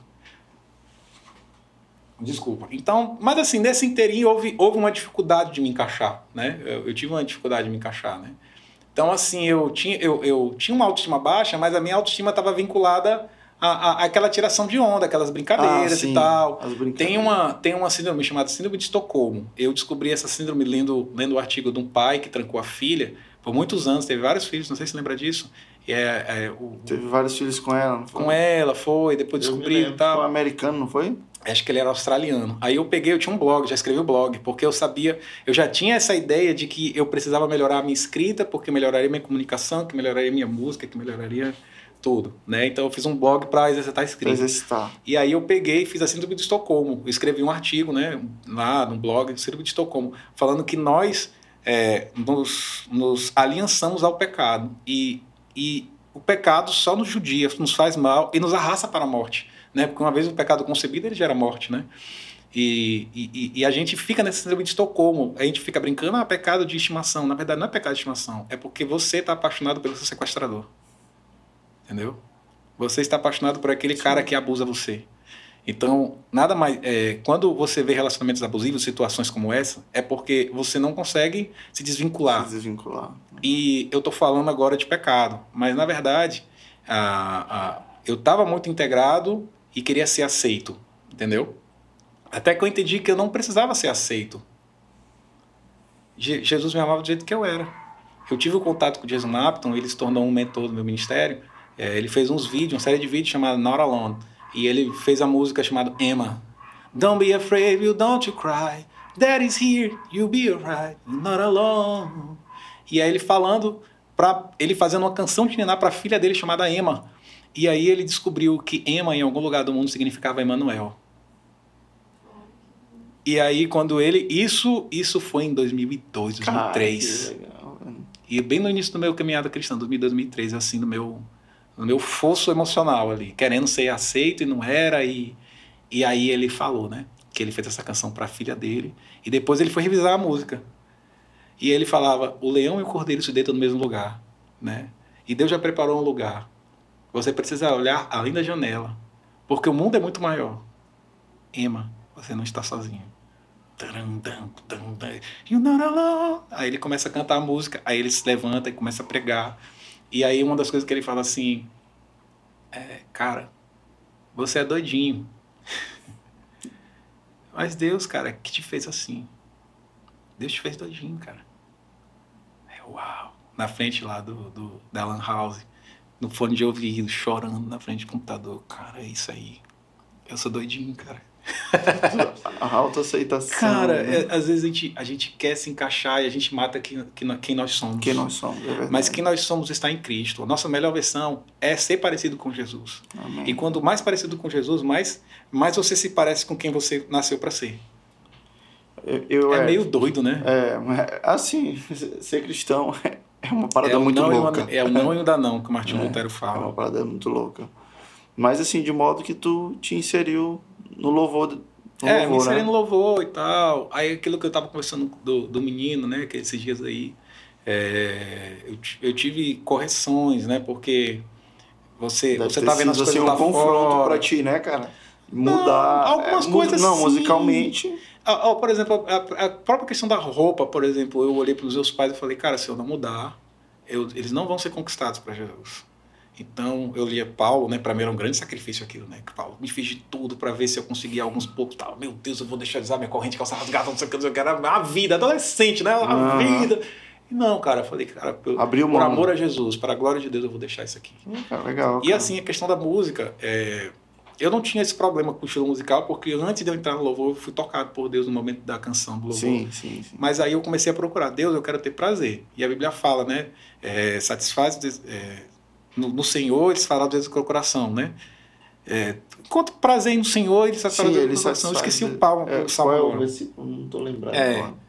E aí eu comecei a buscar prazer em Deus. Eu me lembro que na rede que eu participava, a gente falava muito prazer em Deus. Nós precisamos ter prazer em Deus. Que é a, a- a filosofia do John Piper, hedonismo cristão. Eu preciso eu preciso me satisfazer em Jesus, preciso me satisfazer em Deus. E ele fala que Deus é muito mais satisfeito em nós quando estamos satisfeitos nele. E ele é muito mais glorificado quando nós somos satisfeitos nele. É Jesus se tornar o pão. Cara, o pão é, é, é- é a comida diária, é a comida básica. Praticamente toda cultura tem pão. Chamam de diferentes coisas, mas ainda é pão. Né? Com ou sem fermento, ainda é pão. E Jesus fala assim: Eu sou o pão, eu sou o básico. Eu sou a base. A base. Eu, eu sou aquele alimento que alimenta todas as culturas em todas as eras. Então Jesus é o pão que atravessa, sabe? E, e eu comecei a colocar Jesus, eu comecei a me encher de Jesus, comecei, eu comecei a me encher da palavra de Jesus. Então, assim, é, a gente brincava, tal. Eu, eu falei aqui um pouco sério assim e tal, meio que para desconcertar um pouco assim, mas eu queria trazer o testemunho para um outro lado, porque eu sei que tem muitas pessoas que, que são como eu, cara. É, vê não, cara. E elas não se encaixam. E, e, cara, se você como eu, não consegue se encaixar, não, não querer se encaixar. Querer estar em Jesus. Quem, é, quem está em Cristo é, é feita nova criação de Deus. Deus faz a nova criação. E a nova criação de Deus ele inaugurou em Jesus. E a nova criação de Deus inaugurada em Jesus é filho. Não é mais escravo, mas é filho. Porque agora ele faz saber todas as coisas. Nós somos filhos, nós temos a natureza de Deus. Sabe, o, o principal escândalo dos judeus, eles falavam assim: ele blasfema porque ele se coloca igual a Deus. Cara, filho de cachorro é cachorrinho, filho de gato é gatinho. Filho de Deus. Imagem e semelhança de Deus. Nascido de Deus, que é a música de Jason Lapton, que ele, ele fala da música Great River Road, do Grande Rio. Ele fala que ele foi, ele foi abandonado pela mãe dele, e ele foi adotado. E aí ele faz a, a história dele como a história de Moisés. O grande rio de Deus vai fluir, vai fluir. Moisés, entende? O grande rio de Deus é aquele que vai fluindo, vai me levando, me levando até uma nova família. Essa nova família que vai cuidar de mim. E aí ele falando da música, eu tô falando de uma música, profundo, né, cara? E quando Deus, ele fez isso na vida de Jesus Apton, ele encontrou a mãe dele mais ou menos aos 30 anos uhum. de idade. E a mãe dele era uma cristã. Já, já assistiu o filme Advogado do Diabo? Já assistiram o filme Advogado do Diabo? Vou começar a olhar mais pra câmera, tá, Rebeca? Não, o advogado do diabo, ele Deixa a câmera, na verdade, a conversa olha mais pra Rebeca, pra, é, pra tá Igor, pra gente. Deixa as câmeras o, aí. O Keanu Reeves, né? O, o ator né, principal, a mãe dele é, é uma cristã, e aí ela acaba falando, né? Mas na verdade, vamos, vamos falar aqui do, do Jason Apton. A mãe dele era evangélica, e num evangelismo, numa cidade grande, num bar, nesse evangelismo, ela começou a evangelizar um cara, o cara jogou charme foi uma noite só. Ela engravidou desse cara. Não, peraí, ela foi evangelizar. Ela foi evangelizar, não dá acabou que assim. rolou um negócio. Na evangelismo, lá. na conversa, já rolou uma conversa tal, o cara e já deitaram, e numa noite só ela engravidou do Jason Apton. E foi uma vergonha, ah. porque ela era crente. Sim. Do nada, engravidar, não tinha namorado, não tinha nada. Cara, entendeu? que vergonha, né? Aí ela pegou e, e deu o filho para adoção. Acho que ela era adolescente, não tenho certeza. Mas ela adorava o Jason. E aí, com 30 anos, ele, ele, nos Estados Unidos tem uma questão lá de sigilo, quebrou o sigilo e tal, né? Aí eles conseguiu, ele conseguiu descobrir quem era a mãe, mas ele não tinha muita certeza, até que ele foi lá conheceu a mãe. Quando ele conheceu a mãe dele, ela falou: Meu Deus, eu sou mãe do Jason. Aí ele pegou os CDs dele. Cara, eu sou sua fã. Meu Deus, velho é o grande rio de Deus, cara, que vai levando, vai levando. Deixa fluir, deixa, deixa fluir. fluir, né, cara? Deixa fluir o rio de Deus para levar a gente para essa nova família. Por cara. isso que a gente tem que se importar em buscar a presença dele, né? É, sim. Olhar para ele e ele vai cuidando de tudo, né, mano? Então, se você você se sente diferente tudo, não consegue se encaixar, cara, se encaixa em Cristo, se encaixa Amém. na palavra. Amém. Né? É, essa nova família é que nem qualquer outra família. Né? Tem o, o, os Flash, os Flash Gordon, né? Do, é. Flash Thompson, na verdade. Flash Gordon é um super-herói. Flash Thompson, que é, o, que é o cara que faz bullying com Peter Parker, né? Sempre tem esses caras, velho. Sempre tem esses caras. É, tem, Mas tem... sabe, não leva a sério. Você tem grandes poderes, tem grandes responsabilidades. E o poder é o evangelho, né? Porque o evangelho não é demonstração de sabedoria nem de nada, mas é poder. Então, a grande poder é uma grande responsabilidade sobre a sua vida. Então, cara, não desiste. Permanece em Cristo, porque você é nova criação, você é filho, você é amado. Amém. Amém. Mano, e depois, beleza, ali no louvor e tal. Hoje, quando eu, me lembro que eu cheguei ali na Igreja Batista Angelim, já te conheci logo, tu tinha um, tem um ministério, né? Fiquei sabendo do teu ministério, o Eu Sou Livre. Como foi que surgiu Eu Sou Livre? surgiu desse processo, né, de gravar, de estar muito inteirado, estava acontecendo fora, traduzindo música. Eu, pastor Cláudio, pastor Adão, a gente trazia, trazia muita música. Eu me lembro que, que eu ficava fuçando, cara. Eu ficava fuçando, fuçando, fuçando. Que fuçando, ano? fuçando, Que ano fuçando. mais ou menos? aí? Ah, eu não lembro, cara. Faz muito tempo. Muito- faz muito tempo, mas eu me lembro. É música, gente. É outra música, sabe? Faz muito tempo, mas eu me lembro. cara. Você brigava comigo. Cara, Sim. mas assim, faz muito tempo. Então, assim, eu, eu- nesse processo eu descobri uma banda chamada Desperation. Aí eu dei o CD pro Cláudio, pro pastor Cláudio, né? Na época ele não era pastor. Aí, de aniversário e tal, cara. Nós caminhávamos muito junto, eu, o pastor Cláudio e o pastor Adani. É, Muito, inclusive muito, você. muito junto, muito junto, vocês têm uma relação muito próxima, né? É, tá doido. A gente era unicarne, assim, tá doido. Muito assim mesmo. Mas é porque eu morava perto e aí eu pegava Entendi. carona com eles. Ele, Ah, ele era sim. um casal ali, recém-casado. Aí então aí ficava, ah, a carona, não, a carona, beleza. Aí ficou. Aí, Convivência ali. né? é, aí Claudio sempre foi um cara muito inteligente, gostava muito de ler. Aí a gente, Gosta de conversar também. é, ele, não, a gente juntou assim, foi muito legal. Aí depois ele era liderado, liderado do Lorismar, junto comigo, depois se tornou líder do Lorismar, da gente e tal. Aí nesse processo traduzia música, nessa, nesse CD do Desperation eu gostei de todas as músicas e tinha uma coisa diferente ali. Diferente do Rio Song, diferente das coisas. Pra mim, né? Pra mim, né? Como, Certo. como pessoa. E, cara, tinha uma música chamada é, Eu Sou Livre. A gente tava no carro e nunca tinha ouvido essa música, pô. A gente passava o CD todo, eu vi o CD todo. Aí tinha a música Eu Sou Livre, era a última. Aí eles falavam algumas coisas no início lá e começava a guitarra. Mano, essa música, cara, meu Deus, a gente precisa pegar, Cláudio, não sei o que, a gente traduziu. Rapidinho, tradução fácil e tal. Começou a ministrar essa música, só que, cara, eu ministrava direto essa música. Ministrava direto. Cara, eu amava essa música. E aí chegou o tempo de eu gravar o CD. Quando chegou o tempo de eu gravar o CD, tu perguntou no meu ministério, foi? E isso é teu primeiro disco. Eita, bug. Eita Jesus, vamos lá. Aí eu, cara, eu vou gravar essa música. Essa música, a igreja, a igreja me identifica com essa música, né? A igreja se identifica comigo nessa música. Então eu vou gravar essa música. Aí eu, eu, eu falei, olha, o nome do, do ministério é Wellington Santos, né? E o nome do CD é Eu Sou Livre, que é o nome principal da música. É. Aí tinha uma designer, eu quero também. Na escola aqui pra ti. Não posso, mas quero. Tá sem açúcar. Então bota bem pouquinho, bem pouquinho, bem pouquinho. Ó, tem um meme que fala, né? Você começa a tomar café sem açúcar, daqui a pouco tá comendo ovo com gema mole, viu? E qual é? Ai, Jesus, a gente pega as, descobre as pessoas assim mesmo. Daí que a Rebeca vai, vai plantar o açúcar. Pois bem, então assim, eu traduzi na música e essa música fazia muito tal, muito sentido. Só que quando, na época que eu tava querendo gravar o CD, o David Killan gravou essa música e fez a versão dele. E aí, pra mim, ah, versão do David Killan, eu vou fazer a minha versão. Cara, quando eu pedi pro portal Adorando, não, só pode ser a versão, essa versão do David Killan. Aí eu não quero a versão do David Killan. Não quero a versão, quero a minha versão. Criança birrenta, né? Criança birrenta. E aí eu, eu quero a minha versão, a minha versão é melhor e tal, não sei o que. Não, não pode, tem que ser a versão David Killan. Eu já tava no processo de gravação do CD. Aí, meu Deus, e agora? A arte já tá pronta, tal, não sei o quê. Aí eu tinha uma música, né? Que era Graças ao Rei.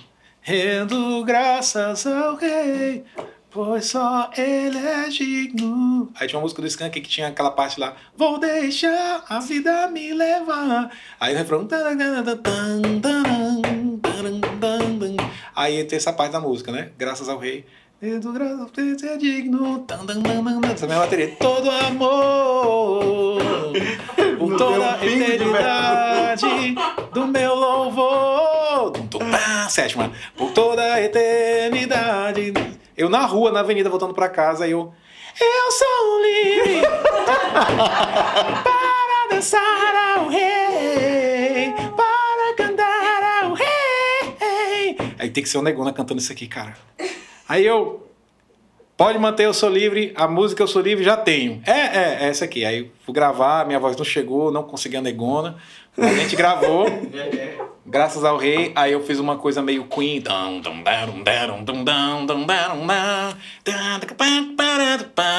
Eu sou livre. Aí gravei a música Eu Sou Livre. E aí a logo ficou tão legal, tão legal, tão legal que Mano, era, era Eu Sou Livre, camisa preta, mandei fazer 20 na pré-lançamento pra levantar dinheiro e tal. Uhum. Vendeu tudo. Aí mandei fazer mais camisa preta, vendeu tudo. Aí eu mandei fazer camisa preta e, e vermelha, aí vendeu, aí com azul, aí vendeu, aí vendi roxo. Aí tinha. Aí depois eu vendi verde abacate, depois azul marinho. Eu não lembro se teve mais sete cores, mas Cara, é era, era só eu, só porque a livre. tua logo é muito massa, mano. É, era muito só eu, legal. sou livre. A fonte é legal e É, tal. o segredo é que o Rodolfo Abrantes foi na igreja.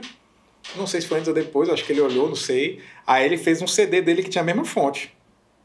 Pode olhar, né, Depois cara? de ti, Ah, eu acho que não sei, não vou investigar, vou investigar. Investigar, investigar. Pô, mano, essa foi o teu primeiro disco. Quantas Foi gravado no? Fernando, Fernando Mota, na época era Fernando 12 canções que a gente 12. gravava e tal. Tinha meio que essa coisa aí. E aí uma das canções levava o nome do, do, do, do projeto. Ministério Eu Sou Livre e tal. Na E verdade, o nome ficou, da mano. música é Graças ao Rei ainda, mas Ah, ficou Eu Sou sim. Livre. Eu me lembro que eu tocando na igreja tradicional, juntou, juntou várias igrejas num, em Vitorino Freire. Cara, depois eu queria vir no, no, no podcast novo pra contar essas histórias melhor, assim. aí eu fui pra Vitorino Freire, teve uma... uma é, congresso de carnaval, né, que tem. Retiro? Aí, retiro de carnaval. Aí lá, na cidade de Vitorino Freire, aqui no Maranhão, eles juntaram várias cidades, Olho d'Água das Cunhas, todas as igrejas da Convenção Batista Brasileira, igrejas tradicionais. E aí eu fui tocar, me convidaram lá, não, não era nem muito conhecido, não sei como é que me conheceram, eu sei que me convidaram. Aí eu só tocava minhas músicas na época, hoje eu já, já tenho, já não é assim mais, né? Cara, eu me lembro que eu toquei Graças ao Rei, aí tinha um pastor, cara, cabeça branca de Olho d'Água das Cunhas ali. Aí o, o cara gravou lá no do ao vivo, né? Do culto, né? Aí ficava botando, né? Tu sabe como é que é, né? Você fica tocando, ai, tá legal, tá gravado. Aí o pastor assim, ó, tradicionalzão assim.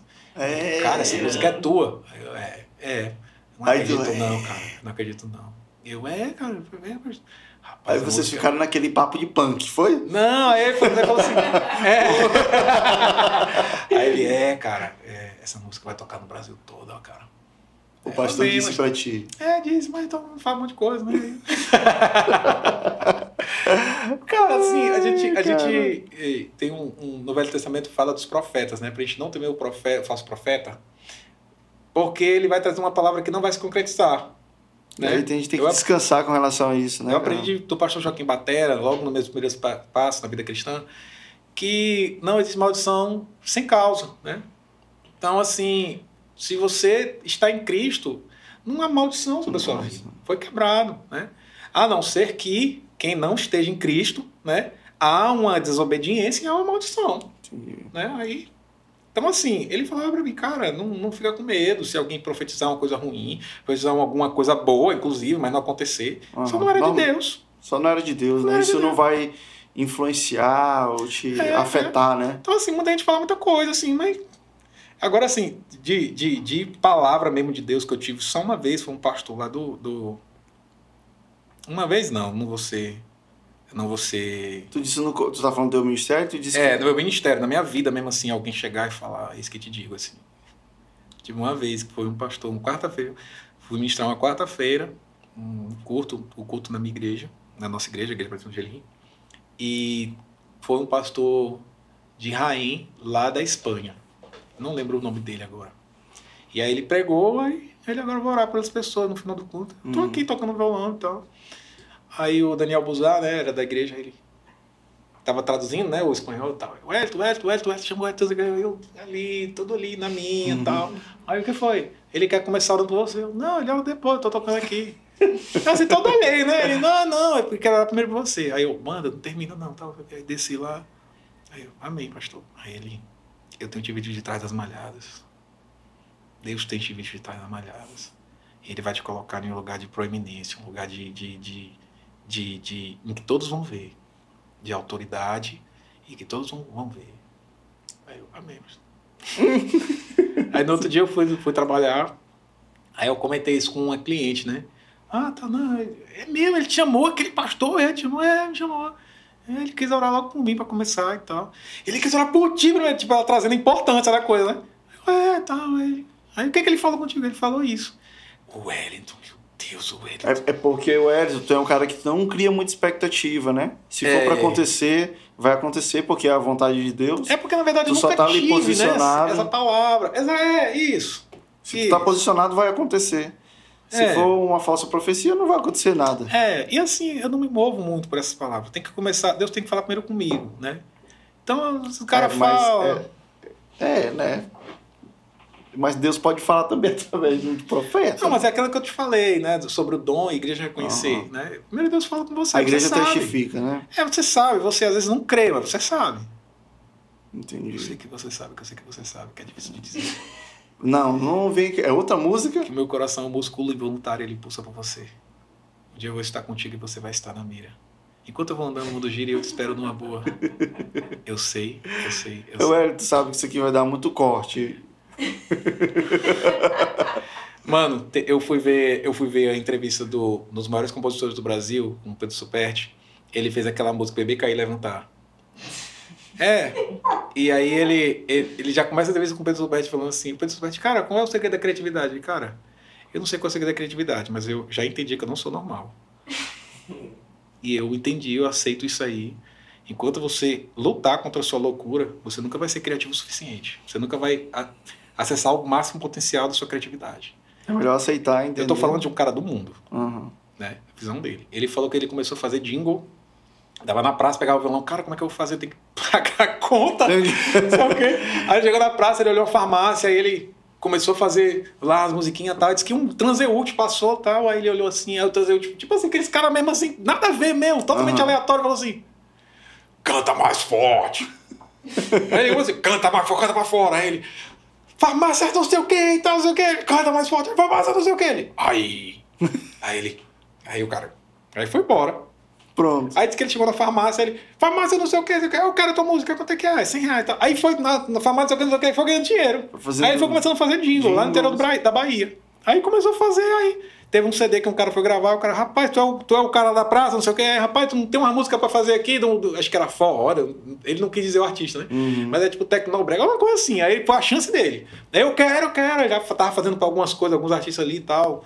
Uns Tecnobrega, umas coisas assim. Aí ele conseguiu fazer pra esse artista que, era, que tinha proeminência. Aí Sim, ele aconteceu. É. Chama uma visibilidade um pouco maior. E aí ele pegou, aí ele falou do. do como é que é o nome daquilo? É, Gênero musical? não, aí uns artistas, pra, uns artistas grandes, assim, Lucas Louco, não sei o que, eu não conheço assim. Né? Aí chega pra ele, cara, qual é a música que tu tem? Aí ele fala, ó, tem uma música que eu acho muito parecida com você e tal. Ele, não, mas essa música aí, ele falou, tu tem que começar a compor pensando em, pensando em mim, cara. Ele falou, não, pô, eu vou compondo a música que parece contigo, eu te mostro. Se tu não quiser, não tem problema, nasceu de mim. Mano, eu achei isso tão massa. Eu, eu faço parte do grupo de compositores da Sony Music, né? Aí eu fico pensando, quando vem lá, né, Fernanda Bruno, não sei o quê. Aí eu, cara, eu vou fazer a música Fernanda Bruno. Eu vou mostrar, eu vou mandar minha música. Vou mandar minha música. Já fiz a música. Tá aqui, tá a cara Fernanda Bruno. Ah, mas então não tem problema não. Não grava. É, não grava. É minha. No último caso, é minha. Porque assim, a, a criatividade, a criatividade, ela é uma coisa muito misteriosa, né? Então, você, eu, eu aprendi a dissecar o defunto da criatividade. Não existe uma fórmula exata, um Existe. padrão. Mas assim, quando você entende que você tem uma personalidade artística, você é um artista, né? O coração do artista do Rory Nolan fala muito disso, ajuda muito entre relacionamento entre artistas, entre banda, ministério de igreja, né? Que ele, ele é de lá. Quando você entende, cara, que você é artista e você se aceita, você para de lutar contra essa maré, cara, é tão. é- Aí- Você faz assim. Cara, então assim, eu sou compositor. Eu me aceito como compositor. Tem umas canções, fluem. Fluem. Eu me lembro de um cara, ele falou assim, Wellington, tu não faz uma música para político? Aí eu virei assim pra minha esposa, meu filho recém-nascido. É tantos reais. Aí eu faço. Olhou pro menino. Mano, mas não rolou, não rolou, porque não é o que o Espírito tem Não pra mim. fluiu. É, porque não é o que o Espírito tem pra mim, tá tudo bem. É, Deus não tem isso pra mim. Deus tem. ah, é, Deus é isso aqui, canção. É, é, canções de adoração, centrar em Jesus. Eu me lembro namorando minha esposa, aí a minha esposa reclamava que eu não pegava música romântica nem nada. Mas eu gostava de Jesus, cara. Eu me lembro que ela falava assim, a gente tava conversando, né, pra se conhecer, ela falava assim, cara, quando é que esse cara vai me dar uma cantada?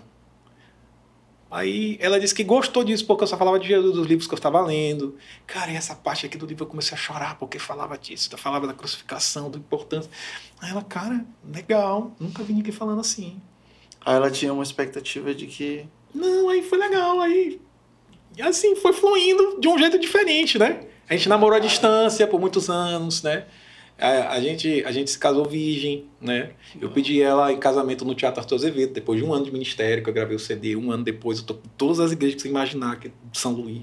Quando eu fui, um ano, fui lá no, no Teatro Arthur Azevedo, já tinha pedido ela em casamento duas vezes, ela disse não. Aí eu falei, galera, eu vou pedir Eu ela em casamento lá. daí. Eu pedi ela em casamento lá, fica a galera É, nas valeu, portas. tá?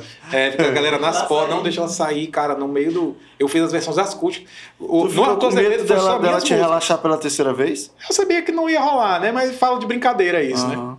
Aí pedi ela, fiquei de joelhos, pedi ela lá em casamento e tal. Aí ela disse sim, foi muito legal. Já tinha pedido por ela em casamento na, no, os pais dela antes, na semana antes. Minha mãe até falou assim, rapaz, tu assim, tu não percebeu, mas cara, até eu te admirei muito, meu filho. Que, que foi? Porque você chegou e você foi fino, você falou que tá, chegou a hora que você ia pedir ela. Eu, legal. eu tava falando até com minha Eu já que eu percebi preciso... que o Wellington não dá muito cartaz assim pra alguém que chega e fala alguma coisa pra ele. Só Cara, legal, é, legal. às vezes eu vejo assim, o pessoal ministra, né?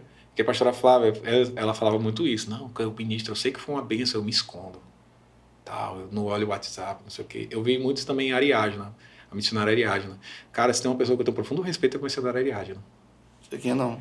Mano, cara, ela falou uma palavra um, um tempo atrás. Ela falou que ela e o marido dela foram para uma tribo, não sei onde foi, uma região, foram pregar o evangelho. E quando eles chegaram lá, o, o- a tribo, muita gente aceitou Jesus, o cacique, eu vou falar tribo, não sei realmente. Aí o cacique chegou, chamou eles em particular e falou assim: Olha, eu estou muito feliz que vocês vieram pregar o evangelho e agora toda a nossa tribo está salva. Que bom que Jesus morreu só há dois anos. Porque se tivesse morrido há mais tempo, eu estou preocupado. O que, é que aconteceria com meu pai, com meu avô, com meu bisavô, com todas as outras pessoas da tribo que faleceram antes, sem ouvir essa mensagem? Aí o marido da Ariadna falou assim: a verdade, ele faleceu um pouco mais de tempo. E aí chegou na conclusão dos dois mil anos, né? E o que aconteceu com minha esposa? Onde vocês estavam todo esse tempo? Por que vocês não vieram para cá? Caraca, Esse é o velho. nível. Esse é o nível. Esse é o nível. Das pessoas que eu caminho, das pessoas que eu acompanho, dos mentores que eu escolhi para me mentorear. Legal. Então, assim, a, a Ariadna, ela. Mano, é, é um negócio assim.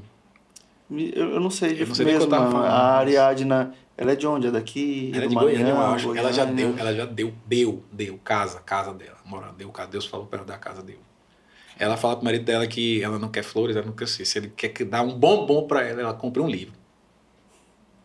Ah, lembrei. Ah, então a Ariadna, ela ministrava a palavra lá na igreja e ela se escondia também. Ela se escondia porque ela não queria a glória dos homens e tal.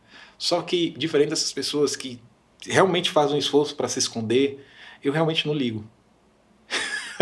É, tu não tem dificuldade com isso, né? não Tu- tenho tu- tu porque eu fui lidar- discipulado pelo pastor Joaquim Silva. Entendi. E, e, e a escola Pastor Joaquim Silva discipulou um- uma geração de ministros que não ligam para as luzes, não ligam para o palco.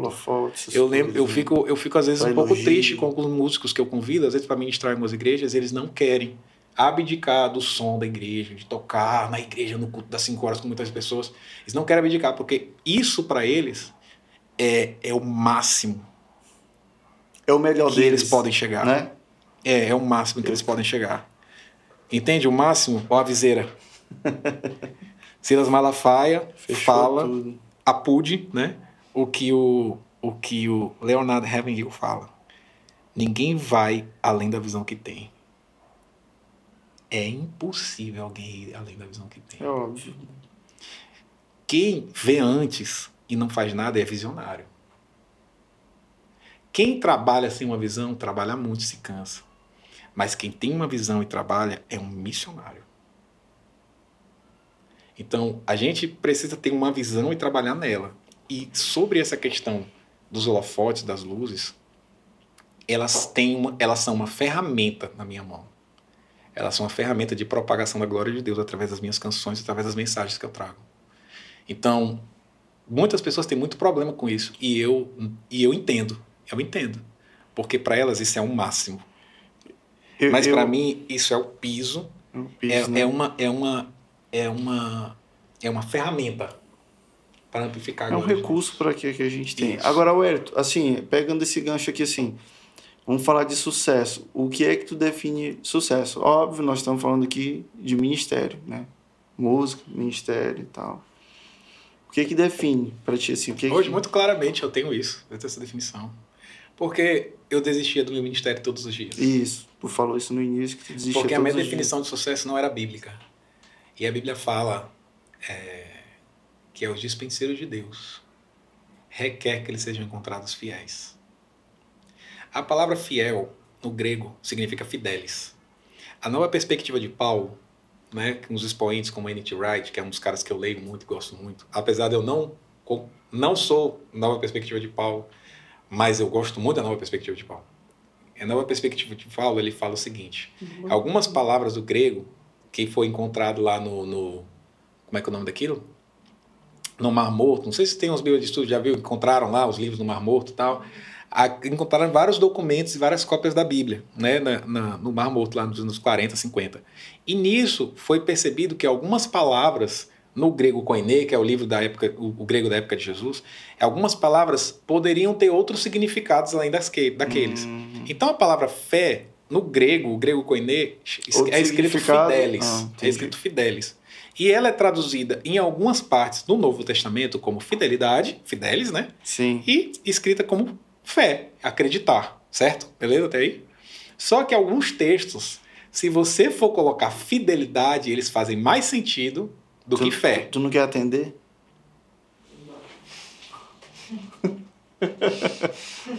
É porque clonaram meu, clonaram meu celular, tá todo mundo, em- tá todo mundo preocupado. Preocupado. É. Ei, eu tô no podcast. já já eu ligo, mas tá tudo bem, tá? Deixa, deixa, eu- deixa eu responder aqui. eu ligo, tá tudo bem, viu? É esposa, mãe. É minha esposa. Ah. Manda, um, manda uma, um- faz uma, manda uma Valesca, lembra da ela. música que eu falei, que eu fiz pra você, a primeira música que eu fiz pra você, chamada Valesca não atende celular? pois é, seis e meia da tarde eu te liguei, nove horas da noite eu te liguei, eu te amo, meu amor, eu amo muito você. Não atende celular. Ai. Sim, vamos voltar aqui ao nosso Voltemos sucesso, uma definição de Pois sucesso. é, então assim, Fidelis, quando Jesus fala assim, quando o filho do homem voltar, por um acaso encontrar a fé na terra, troca por fidelidade. Quando o homem- filho do homem voltar, por acaso encontrará fidelidade na terra, porque os dispenseiros de Deus, agora no, no- na carta de Paulo, requer que eles sejam encontrados com fé ou com fidelidade. Aí você vê em Apocalipse o Espírito falando nas igrejas. Porque aquele que vencer, aí a outra igreja, por aqui aquele que vencer, ou seja, fidelidade até o fim. A definição de sucesso da Bíblia não é a minha definição, é fidelidade. Fidelidade, né? Ser fiel ao que Deus chamou para ser. Quando o pastor Joaquim Deus falou para ele sair da banda do, do, do pastor Cirilo, Tropicar. Ah, talvez sim. ele tenha pensado, não, pastor Cirilo, né? Pastor Cirilo, Deus falou, essa não é hora nem lugar. Provavelmente ele pensou assim, cara, Deus tem algo maior para mim. Hum, Deus tem algo melhor. É outro CD que eu vou gravar, é outro artista. Não, pô. nada disso, né, cara? Eu quero que você seja, pastor Joaquim, fiel. Eu te entreguei foi isso daqui, não foi isso aqui. Tá entendendo? Então, Deus entregou nas minhas mãos o ministério Eu Sou Livre. E o ministério Eu Sou Livre, a Bíblia fala que maldito o homem que faz a obra do Senhor de forma relaxada. Eu não posso ser relaxado naquilo que Deus entregou nas minhas mãos. Amém. Então, eu não posso habitar no emocional de ninguém. Eu não posso habitar na crítica de ninguém. Eu não posso habitar na opinião de ninguém. Eu tenho que habitar na grandeza do meu Deus e naquilo que Ele entregou nas minhas mãos. Ponto. Então, os teus olhos têm que estar apontados, né, cara? Para Eu, Jesus. então, hoje tu não tem mais essa crise de, Não, de, 100%. de matar teu ministério todos os dias, né? Não, Mas, cara, extremamente eu percebi, o Edson, que esse ano foi um ano especial pro teu ministério, né? Tu Foi, fez cara. muitos projetos, né, cara? Foi. muito legal. De- Deus derramou mo- três fases diferentes, coisas diferentes. Assim. Uhum. Eu me lembro do, do, do Aviva Homens desse ano. Sim. Eu tava desempregado e eu falei, cara, seria tão legal se eu gravasse uma live com no, no, com no Ombreados. Aí eu vi no, no negócio, né? Olha, vou vamos fazer o. No grupo do WhatsApp, né? Vamos fazer o Aviva Homens. Eu, cara, cara, Sonhando. vamos gravar, cara. Cara, eu vou gravar no Homens. Cara, eu tô desempregado, cara, vou gravar. Cara, o Randall me liga. Na mesma hora. Aí ele falou comigo, eu, Randall, inclusive eu tô com vontade de gravar, cara. Então vamos gravar, meu irmão. Cara, mas tô sem trabalho. Oxi, bora. Chama os meninos, aí a gente fez orçamento e, E vai, e volta, e vai, e volta, e vai, e volta, e nada, e cara, e cara, e não dá, e não sei o quê. Mano, aí eu sei que a gente conseguiu os parceiros, que é a Verse Music, já há muitos anos. É, vocês caminham com eles ali. É, e galera eles- bacana, né? E cara? eles começaram a fazer vídeo, né? Assim, eles estavam começando. Antes trabalhavam tal. só com áudio, Só né? com áudio, masterizando, tal, ao vivão. Porque eu tenho essa coisa do punk. Uhum. Então eu gosto da coisa de verdade. Eu gosto da coisa gravada de verdade, raw, crua. A coisa ali tá pegando a igreja, tá pegando a microfonia, pegou o errinho. Deixa, deixa, é isso é aí. todo é a analógico, né? Todo Cara, é orgânico. É massa. Cara, perfeição, cara, ó, perfeição inspira, defeito conecta. Não existe perfeição. E assim, é, nesse tempo eu senti Deus soprando autoridade sobre a minha vida. Legal, mano. autoridade, cara. Eu, eu comecei a ter autoridade no que eu falava, no que eu cantava, no que eu pregava. Eu comecei a, a, a orar, assim, por cura. Tá, tá doidão, senhor. Tava assim, super poder. Super poder mesmo. Na verdade, eu passei por uns tempos, quando eu, vi, quando eu li Randy Clark e, e vi as palavras de Randy Clark, eu comecei a orar, cara, por cura e Deus começou a curar, cara. E quando Deus não curava, eu comecei a entender que a minha, minha responsabilidade é liberar a palavra. A responsabilidade dele é fazer o que tem que fazer. Se não fizer, se ele fizer, ele é Deus. Se não fizer, ele é Deus. Se a porta abrir, ele é Deus. Mas se fechar, não, ele continua sendo Deus. Ah, a música centrada no homem. Cara, para com isso, cara. Para com isso, cara. Tudo é fragmento da graça de Deus. Com mais ou com menos graça. Tudo Tem coopera ali um, um pedaço ali, né, cara? tudo coopera, tudo coopera. Cara, Deus já falou comigo. É, eu me lembro que eu morava sozinho e eu ti- era assim, não tinha celular assim, né, e tal. Aí eu ia pra Lan House, morei um tempo sozinho antes, é, antes de casar e tudo, né? Minha família foi morar no Macapá, no projeto lá do, do Ike Batista, nas empresas lá que ele tava fazendo, minha família foi lá e eu queria, ficar- queria ter essa experiência de morar sozinho, já era crente e tal. Aí eu ia pra Lan House olhar O Vírus da Fé, que era um documentário que o Richard Dawkins tinha feito. Richard Dawkins é do movimento dos Novos Ateus tal, biólogo tal. Aí eu comecei a ver, cara, muito legal, O Vírus da Fé, e depois tinha um outro lá, documentário que ele, ele falava sobre o perigo da fé religiosa, cristã, islâmica tal. E depois ele falava do, de, de coisas de, de crendice popular e tal, desmistificando tudo isso. E aquilo fortalecendo a minha fé, porque o cara eu achava muito legal. Até que chegou num ponto assim que, opa, eu não, eu não posso ir muito além aqui. Né? Se eu for muito além, eu vou realmente me tornar talvez um ateu, vou começar a duvidar de Deus. Né? Que aconteceu com o Gungor, né? O Gungor, que é um dos artistas, meu segundo artista preferido. Ele desviou, voltou, voltou agora. Pra... Agora, agora, tipo, tem um mês, dois meses. Ele pegou, mandou um e-mail, olha, tô com um projeto novo e tal, num, num, num espaço de yoga, né? Vamos pegar a culpa. Mas, cara, ele é louco. Ele ficou louco, assim, mas, cara, eu quero um louco no- em Cristo. Amém. Tá em Cristo, cara. É massa, Isso é que importa. filho, somos irmãos, uhul, vamos caminhar.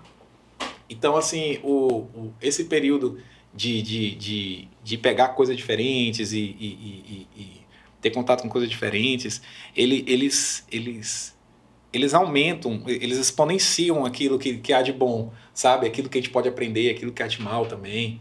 Eu não sei do que eu estava falando, mas. Diz nem eu. Amém! Era Aleluia! Eu também não. Ah, sucesso. acontece esses Sucesso gols. é isso, Mas, mano, cara. É eu, ser fiel. eu entendi. É, que tá Ser relacionado à fidelidade, É. relacionado a fazer a vontade de Deus. Mano, tipo assim, eu morro vai- agora. Eu morro agora. E aí, o que que tu construiu? Tu foi fiel naquilo que Deus colocou para suas mãos? Deixa eu ver tuas mãos. Ah, enterrei. Ah, cara, fala sério, eu botava nos bancos. Então, assim, a gente, a gente fica medindo o nosso sucesso pelo Instagram, pelo YouTube, por visualização. Não, cara. É uma pessoa que você tocou ali e você foi fiel. Você não tocou ninguém, não aconteceu nada, mas você foi fiel. Esse é o problema, assim, que infelizmente a- é, as redes sociais trouxeram, né? Porque fica ali. Tem bem ali uma opção ali, fica te chamando. E aí, vai lá olhar, ver quantas pessoas olharam. Vai ver quantas pessoas curtiram. Nós não podemos. Vai ver quantas pessoas escutaram. Então, É. bicho, se a gente não tiver mesmo com o nosso coração em Deus, assim, focado, cara, por que que existe a música, falar aqui do Por Ele, Sim. por que que existe a música Nada Me Falta?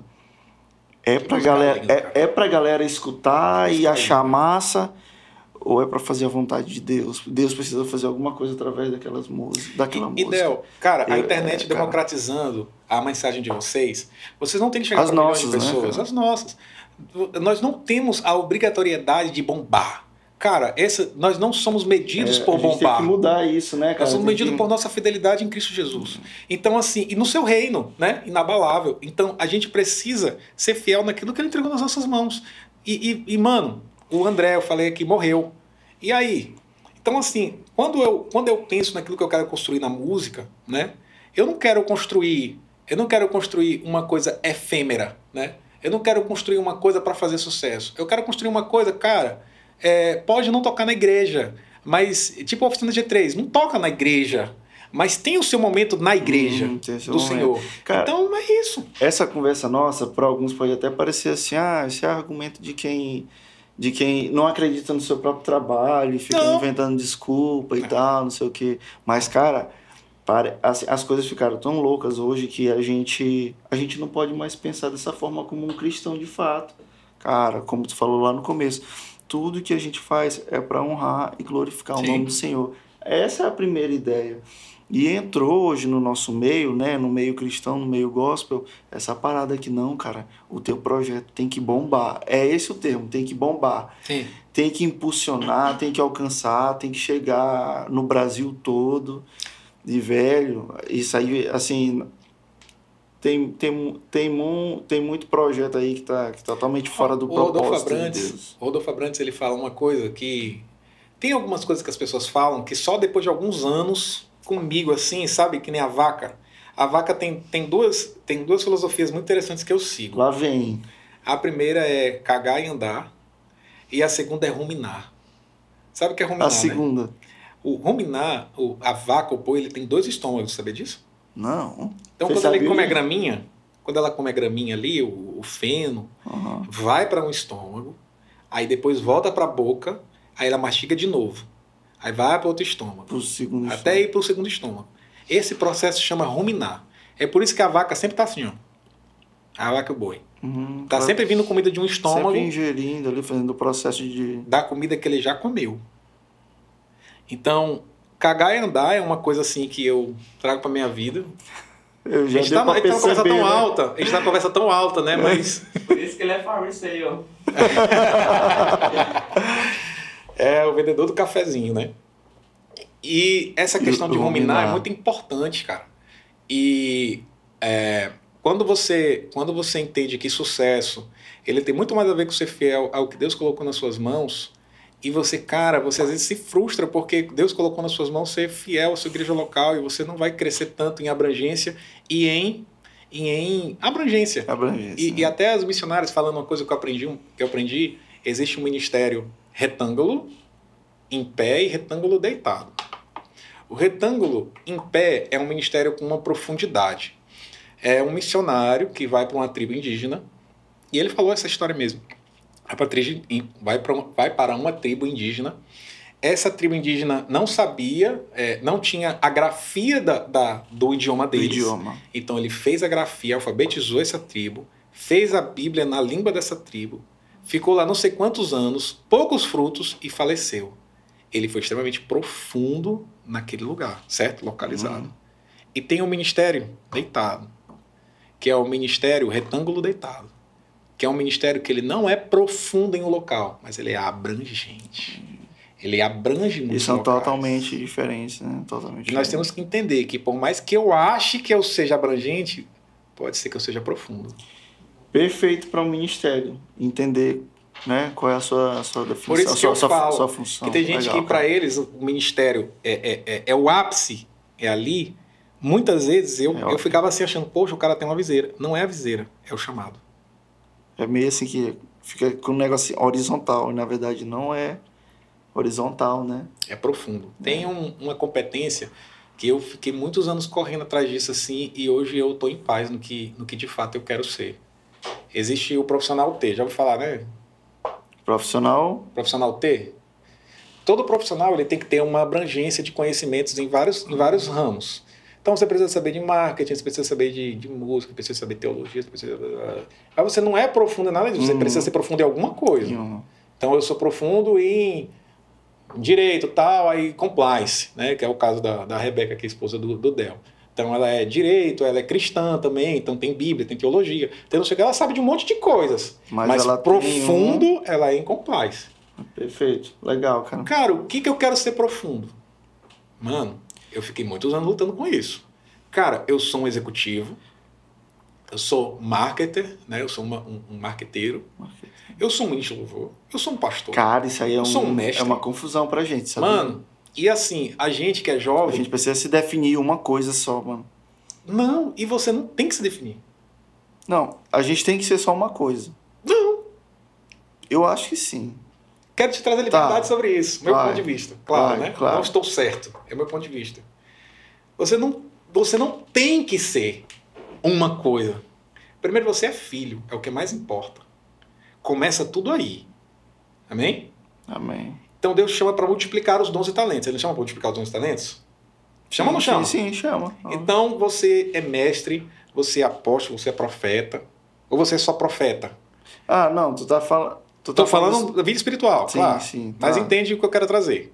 Tem muitos ministros de louvor que você vai convidar aqui que eles só são profetas. Eles não, eles não multiplicaram os seus dons. Eu tenho buscado multiplicar meus dons para ser um pastor, e ministro de louvor pastor, um ministro de louvor mestre, Não, um ministro de louvor profeta, um ministro de louvor apóstolo, um ministro de louvor sacerdote, um ministro de louvor. E Então, dá assim, multiplicando. Entendi. Entendeu? Com a graça. Isso eu estou falando dentro da igreja do Senhor, servindo ao seu reino, seu grande e inabalável reino. Quando você vem aqui para outra parte, a parte comercial, a parte de trabalho, né? A parte de trabalho ela é tão importante quanto. Houve, houve uma, um, um congresso é, no início da igreja, é, eu realmente não lembro agora qual foi o concílio, que estava uma discussão. Jesus é homem ou é Deus? Então, quando eles reuniram o cânon, né? Ele falava que o Espírito tinha que confessar que Jesus tinha vida em carne. Então Jesus é homem. Mas Jesus falava que era filho de Deus. Jesus é Deus. Então Jesus é 50% homem e 50% Deus. No concílio eles entenderam que Jesus era 100% homem e 100% Deus. Dualidade, né? E aí é que tá. Quando nós somos, estamos em Cristo, nós estamos no seu reino, nós somos 100% a, a, a parte do reino. Eu sou um pastor, eu sou um acolhedor. E eu sou 100% a minha, a minha, a minha aptidão profissional, Vocação. vocação profissional. Eu sou 100% empreendedor e eu sou 100% mestre, profeta. Eu sou 100% técnica de guitarra e eu sou 100% espiritual. As pessoas ficam assim, não, a Não gente pode tem que ser. dividir, né? Não gente, pode 70% pesar, né? espiritual, 30% técnica. A gente ficava assim, não, porque eu sou muito espiritual, por que, que eu não estou ministrando ali e tal? É porque não é só 70% espiritual, 30% técnica. É 100% técnica, é 100% espiritual. Talvez ele esteja sendo 100% técnico, mas espiritualmente ele não era para ser 100%, mas está sendo 30. E nós somos Né? semelhantes a Jesus, somos filhos de Jesus, semelhantes a Jesus. Jesus é 100% e 100%. Nós somos 100% aquilo que fazemos na, na vida espiritual, no reino. Mas nós também somos 100% aquilo que fazemos na vida profissional. Por isso que a maioria de nós somos bivoca- bivocacionados. O John Bevere ele fala, 1% da igreja é chamado para um ministério integral. Esse 1% da igreja que é chamado ministério integral, ele é 100% isso aqui. Mas 100% isso aqui, ele tem que multiplicar os dons. Ele não é só profeta, ele não é só pastor, ele não é só mestre. Ele tem que multiplicar os dons. E eu, como ministro louvor, eu tenho buscado multiplicar os dons. E nesses tempos, eu tenho multiplicado, buscado multiplicar meus dons como um pastor. Um ministro louvor como um pastor. O que é um ministro louvor como um pastor? Ele ensina, ele acolhe. Nas canções, na forma como ministra, ele conduz. A igreja olha para ele e fala: ele é pastor. Ele, ele pode me conduzir. Ele pode me conduzir. A Nívia Soares e, e, e concluindo lá junto com, com aquele menino lá, esqueci o nome dele, que ele canta. Breathe on me. Na, na, na, na, na, Jason? completamente. Ah, Já puxou outra música aí. É. Amor é melhor que a vida. É o Jason Lee Jones? Não, é o outro, é o. Ele fala que nós não Jeremy somos. Bowles. Jeremy Bowles. Ele e a Nive, eles, eles concluíram numa conversa e eles colocaram no Twitter, né? Twitter. É, sei lá, 20, 15 anos atrás mesmo. Hum. É, Deus do isso céu, mesmo. 15 anos. eles falavam assim: nós não somos. Nós não somos profetas diante. Ou nós não somos sacerdotes diante da igreja, levando a igreja a adorar a Deus. Não, nós somos facilitadores, levamos a igreja até Jesus. E Jesus é a ponte que leva o homem até Deus. Então nós somos os facilitadores. Isso há 15 anos atrás eu já sabia, cara, eu estava aprendendo isso. É, early adopter. Eu tava na frente e tentando trazer. Não, eu tenho que entender que o fluxo vai demorar para chegar aqui nos, nos lagers. Entendeu? Então, é, é essa parcimônia, essa paciência de entender que você está numa igreja, você está com pessoas diferentes, você está com culturas diferentes, você está com cabeças diferentes, famílias diferentes, que, que, que vem de fato a verdadeira sabedoria. Né? A, a, a, aquele grande investidor, Warren Buffett, ele fala uma coisa que me marcou muito, cara. Nessa época de vo, vo, vo, volu, de assim, de você ser de você parar um projeto, parar o sonho de Deus, parar um trabalho por causa de opinião, ele fala o seguinte, isso tocou muito a minha vida, eu fiquei é, ruminando isso, ruminando por alguns anos. Ele falou assim, olha, se tudo que disserem para você trouxer algum tipo de incômodo ou reação emocional, Hum. significa que qualquer pessoa tem controle sobre você. Fácil, manipulável, né? A verdadeira sabedoria, então, está em ouvir e resignar-se. Saber absorver, né? Legal, mano. Porque se tudo que disser para você mover você emocionalmente, tocar você emocionalmente, qualquer pessoa tem controle sobre você. Então, a gente precisa soltar, que é a, a música do Morada, soltar os barcos, né, aquela coisa. Eu, eu, a minha, a minha poesia, a minha filosofia, a minha interpretação sobre a arte, sobre essa música, é desancorar das, dos, locais, dos locais que nós não fomos chamados para estar ancorados. Amizades que nós não somos chamados para estar caminhando. Uhum. Pessoas, vozes, influências que nós não devemos Que ter. não, não serve, né? Porque enquanto nós estivermos ancorados, aquelas palavras, aquelas vozes são influência. E o que o Warren Buffett falou, eu estou sendo um pouco da Bíblia, mas o que o Warren Buffett falou é muito, é, é muito profundo, cara.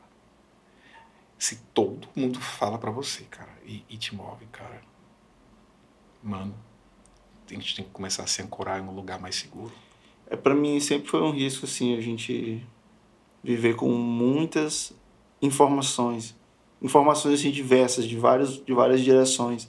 É mais ou menos o que tu tá falando assim, essa questão de, de amizade, de influências. Sim. Eu tive muito problema com amizade, assim, amizades e até mesmo de igreja, mas assim, aquelas amizades que mas a amizade atrapalhou muito minha vida e assim, tipo, me tirou Influencia, né? me tirou do, do rumo certo, né? Que a gente sempre aponta, sempre abordou aqui, que é Cristo, né? E quando uma amizade, uma, uma, uma pessoa ou, ou uma- ou- ou um conselho te tira dessa direção, cara, não serve, né? Não Sim. serve. É como eu tava falando pra Rebeca no início aqui, eu acho que eu consegui a melhor, a melhor Definição. É a melhor definição, a, a, a, a comparação, assim, a metáfora, a melhor metáfora. É, teve uma época que eu era muito leve, como um plástico, um boneco de plástico que você compra assim, né? E qualquer pessoa fala, né? Derruba, o vento passa, Tira do derruba. lugar, né? Mas Cristo é a rocha. E quando Cristo como é a rocha, é o centro, você pode ser feito de plástico, mas você não é facilmente movido. Porque a rocha está dentro dessa, dessa. Exatamente, cara. Eu acho que essa seria a metáfora. Então, assim, quando a gente começa a, a morrer, a mortificar os membros, a mortificar a vontade, a mortificar achismo, mortificar as coisas, a gente começa a entender que Cristo é muito mais forte do que a gente acha que é. Porque a gente fica habitando nos nossos achismos, nas nossas pequenezes, nas nossas opiniões. Mano, não é assim que funciona. Eu me lembro que, que eu queria, já há muito tempo, deixar louvor e tal. E aí eu falando com a pastora Rose, que já veio para cá. Pastora Rose e o pastor Jadson. Depois o pastor Ministério acharam. E ela falou assim pra mim: quer dizer que para as pessoas ouvirem o Wellington Santos, assim, vão ter que começar a pagar?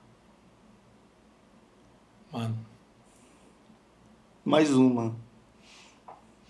Mais uma. é aquelas frases que a pessoa fala e você tem que ficar ruminando, ruminando. E o cara, é.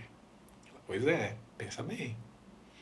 Eu tinha muita dificuldade. Chegou num ponto, quando eu tava virando o movimento worship, eu comecei a ter uma dificuldade, porque para mim o worship virou uma fórmula. Não era Tu tinha uma coração. resistência? eu tinha uma claríssima resistência até um dia desses. E sabe o que, que mudou? O que foi que te mudou? Podcast. Podcast? Então não faz muito tempo que, Não, que virou essa tempo. chave, cara. Não, não faz muito tempo. Porque pra mim, Jesus independe do estilo de música. Mas antes, Mas o pô, o, worship que era? mim- O, o que era assim? Qual era a tua resistência com Porque relação o ao worship worship? virou. é, o David Crowder, ele fez uns 10 anos atrás. Ele falou assim: Cara, eu, quero, eu vou fazer um, um CD chamado Música de Igreja, Church Music. E aí, ele viajando com o Passion o mundo todo, eles compravam vários CDs. Na época, CD, né? Aham. Compraram vários CDs de- da- dos locais que eles iam. E aí, eles começavam a ouvir as músicas. E todas as músicas de todos os lugares tocavam as mesmas músicas do mesmo jeito. Tava tocando Rio Song, não sei o que e tal, do mesmo jeito, a tradução do mesmo jeito. Eles, cara. Desculpa. A música de igreja. Tipo assim, eu tô querendo pegar a pluralidade da igreja, a cultura indiana, a cultura chinesa, a cultura não sei o que, a cultura brasileira. acontecia, né? Aí chega, é igual, tá tocando exatamente o que tá acontecendo. Eles- Aí ele pegou e fez um CD chamado Church Music e botou, tipo, música, música dance, música tipo dos anos 70, aquela discoteca, tal, lá sábado à noite, fez umas brincadeiras, que o David Crowder é bem inventivo, né, e tal, né? Uhum. Essa é a música da igreja. Então eles, tipo assim, a música da igreja não é plural, a gente é plural. Então a gente vai fazer uma brincadeira aqui com música, Ele mas criou eles- pluralidade. é, mas era tudo muito meio o dance misturado. O dance não, o, o- a música, a música, a música tec, techno, né, misturada Techno. ali, tava que hoje o worship tem muitos elementos da música techno, você tem o, o sub, você tem synths, Eletrônico, você né? tem é, música Elementos- eletrônica, essa é a palavra. Elementos é. eletrônicos. Exa- exatamente. Então, assim, eu tinha uma dificuldade porque parece assim que eles tinham pegado assim, cara, isso aqui funciona, isso aqui funciona, isso aqui funciona. Pegaram esse Frankenstein, botaram no, no negócio da Netflix, aquele, aquele. Como é que é o nome daquilo? É. é, Multi- é, é, é, como é que é o nome daquilo do Instagram, cara? Algoritmo. Ah. Pegaram o algoritmo e colocaram tudo o que as pessoas querem ouvir da igreja. Aí pra mim o worship era isso. Pra mim o worship era, era algo falso. Não era algo real aí- que saía do coração desses grandes caras que eu aprendi composição com eles, né? Eu aprendo composição com todo mundo. Sim, aí um podcast fez tu Aí mudar. os podcasts do, do Poxa, Hub- não foi Jesus, né? É, Não, Jesus foi utilizou- Jesus através do podcast. É, Jesus utilizou o podcast para a glória de Deus. Como tudo, foi, mano? tudo, Não, eu comecei a ver, por exemplo, o podcast do, do, do Hub, podcast dos meninos. Você ouviu as opiniões Boas. galera, né? Pô? Não, não foi opinião, cara. Eu vi que os caras viviam essas experiências que a gente estava vivendo aqui, cara. Entendi. E alguns deles com as mesmas pessoas, pô, com Gregório McNutt, com. com mano, Fazendo Gregório. McNutt. Cara, Gregório McNutt pregou uma palavra, cara, que eu nunca esqueci. A palavra, o título da palavra. Ele fala, cara, Davi tinha uma experiência. Davi, ele escrevia canções com Deus, vários salmos. Até que Davi chegou um momento e ele começou a escrever os salmos, ó Deus. E o nome dessa mensagem é o ó de Deus. É cara de Gregory mesmo. Mano, o ó de Deus é quando você para de fazer o que você está fazendo com Deus. E toda vez que você vai falar com Deus, que você vai operar com Deus, você vai servir com Deus, faz assim. Oh, Deus. Ah, o ó de Deus. É o ó de Ele Deus. falava demais isso. oh, Deus, minha alma suspira. Ai, como a corça sempre pelas águas. É isso, cara. É o ó de Deus. Então o que aconteceu foi um- uma aceitação comecei- da tua parte, né? Não, eu comecei a ver que tinha coração. Eu comecei a ver que tinha verdade. Eu comecei a ver que não era uma fórmula. Eu comecei a ver que, que existem pessoas sinceras nesse meio. Eu acho que foi o que aconteceu com a Nívia, com o meio gospel. Ela tinha uma... Na verdade, É, todo o meio worship tinha uma dificuldade com gospel. Foi né? devagar, né? Foi. Então, assim, aconteceu isso comigo pouco tempo. Pouco tempo. Pouco Legal, tempo, cara. Legal. Então, assim, o, o, o- o worship, ele não é uma, ele não é uma fórmula, né? Ele, ele pode até ser uma fórmula, mas a igreja no mundo inteiro canta. Eu tive um sonho quando eu fiz uma música, eu, fiz uma- eu sonhei com... Eu tive um sonho e quando eu acordei, acordei com a letra toda da música, né? E eu, eu, eu tava dormindo, aí eu sonhei que o Fernandinho tava num carro tal, uma coisa. Eu assim, Wellington, estou aqui, eu quero que você veja o Espírito Santo. ele fala assim, parece que tem um. É. Não, eu ia falar besteira. É. É. Foi mal. E aí tinha Tinha um tem alguma coisa na assim, boca dele empatando ele de falar. Aí tinha um lençol assim, né? Tinha um lençol e tinha um, tipo uma mulher dançando assim, tinha uma, pareciam umas mulheres dançando com. Sabe aquela dança com, com, com, com pano, assim, que as meninas fazem da dança, assim, que tem. Aquela irmã da igreja que ela É, que tem uns um pano panos assim, né? E dançando. Aí o Canadinho falou assim: pergunte qualquer coisa para o Espírito Santo, que ele vai te falar. Aí eu olhando aquilo ali, eu, Espírito Santo, eu perguntei alguma coisa. Aí a segunda coisa que eu perguntei, Espírito Santo, por que que o senhor gosta tanto de música que é versão, né? Versão de outra, tipo assim, Ah. do Rio Santo e tal. Aí o Espírito Santo pegou e falou assim: Wellington, todas essas canções elas pavimentam o caminho até o coração de Deus. E um coração quebran... e um coração quebrantado e contrito. Ai, esse eu não resisto. Mano, Então é lógico que Deus vai impulsionar. no né? meu sonho, quando o Algo- Espírito Santo falou isso, ah, eu, eu comecei a chorar no sonho. Eu acordei chorando. Eu fui tomar banho chorando. Eu voltei do banheiro chorando. Eu não era casado. eu- Certo.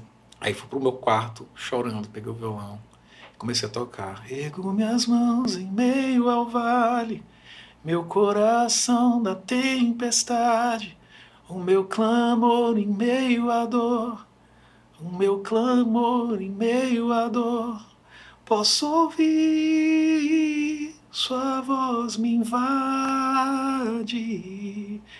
e sentir teu poder me envolve, pois ao cair tuas mãos me amparam e seu amor restaura o meu ser. Aí vem agora a pessoa de Jesus. Ouço a sua voz, meu belo filho, a sua vida é uma canção. Eu me comprazo em sua oração. Eu me comprazo em sua oração. Eu te ouvi, não te abandonarei. Vou te envolver em meus braços, pois meu poder se completa em sua fraqueza. Sou teu Deus, não te desamparo, não te desamparo. É isso. Mano, experiência com Jesus é o que todos nós precisamos hoje, cara. Não podemos viver e habitar na fé de ninguém. Nós precisamos habitar na grandeza e na fé do nosso Deus. É Ele que é o autor e consumador da nossa fé. Não é o nosso líder, não é o nosso pastor, não é o seu melhor amigo, não é a sua esposa. O segredo de uma vida bem sucedida, sucesso de novo, quer ter um casamento bem sucedido, quer ter um negócio bem sucedido, seja plenamente satisfeito em Deus. Minha esposa nunca vai me satisfazer, cara. Mas Jesus vai. Amém. Eu acho que é nesse clima que. é nesse clima aqui que a gente Amém. te agradece, Wellington. Não contei minha história. Não contei minha história de conversão direito. Não contei minha gravação do meu CD. Não, do Insta. Cara, foi, foi massa, mano. Foi como deveria ter sido. e Amém, cara. Eu tô muito feliz, Wellington. Muito feliz mesmo por esse momento aqui. Amém, cara. Eu me Amém. senti edificado aqui nessa noite. uma pregação, E- doido. Olha, quando o Paulo ele foi, ele foi numa igreja, ele falou assim, cara, eu não quero trazer palavra de persuasão humana. E, e assim, quando a gente tem um chamado de mestre, eu entendi isso na minha vida já há alguns anos, identifiquei e tenho, e tenho fortalecido o ponto forte, né? É, é um desafio você, você não trazer palavras de persuasão humana. Tanto conhecimento, tanto livro, tantas Uhum. fontes, tantas vozes, tanto não sei o quê. Uau, uau, uau, uau, cara. Não. O evangelho é o suficiente. Jesus é o suficiente. O sopro do Espírito é o suficiente. E o meu desafio, toda vez que o, que o Randall, né, o pastor Randall me convida, tá. Cara, tem que fazer essa música, pastor Randall, você não entendeu. O meu principal desafio é, é Simplicidade, né, cara? é Jesus. Eu tenho que comunicar tudo que eu tenho que fazer. Eu sento, eu comunico, uso todas as técnicas. O set listing tab, eu viver e tal, não tá funcionando, tal, não sei o que eu vejo, tal. Eu, eu conto a história, eu faço meu storytelling, mas, cara, eu vejo assim, mano, isso aqui não tá a palavra, tá, tá muito eu, tá muito o que eu acho. Então, assim, o principal desafio de nós, como ministros da palavra de louvor, é deixar a palavra ser o suficiente, deixar Jesus ser o suficiente. É isso. Já estava encerrando, né? Amém, amigo. Cara, obrigado, Hélito. Obrigado por, por ter aceitado esse convite mais uma vez, né? Ah, mano, que isso. Ter esse tempo aqui com a gente, cara. É, tu é uma bênção. Hoje foi Obrigado. uma noite de bênção aqui para para ir pro estúdio, aqui pra galera que tá aqui com a gente. E Amém. pra galera que vai, que vai nos assistir, né? Que vai nos ouvir, né? Te agradeço muito, mano. Deus abençoe tua vida, tua família, Amém. os teus projetos, os teus planos. E é isso, cara. Amém. Amém. Deus abençoe a vida de vocês, né? Quer dizer hoje que na questão T, hoje eu entendi que a minha profundidade precisa ser Jesus. Então, se eu quero construir qualquer outra coisa, se o alicerce não for Jesus, mano, ele é muito frágil. Então, que Deus possa abençoar a sua vida, assim como Ele tem me abençoado, assim como Ele tem trago graça. E que Deus possa abençoar você com esse projeto, Amém. a Rebeca, o seu casamento, seus futuros filhos, em nome de Jesus. O, o, o, o nosso chamado é para sermos fiéis, cara você tem que correr para fazer sucesso, porque você precisa ter uma abrangência maior. Mas o sucesso é uma ferramenta. Nunca é o alvo. Amém? Amém. Vocês vão, vocês vão chegar lá, vocês vão chegar lá. Amém. Valeu, mano.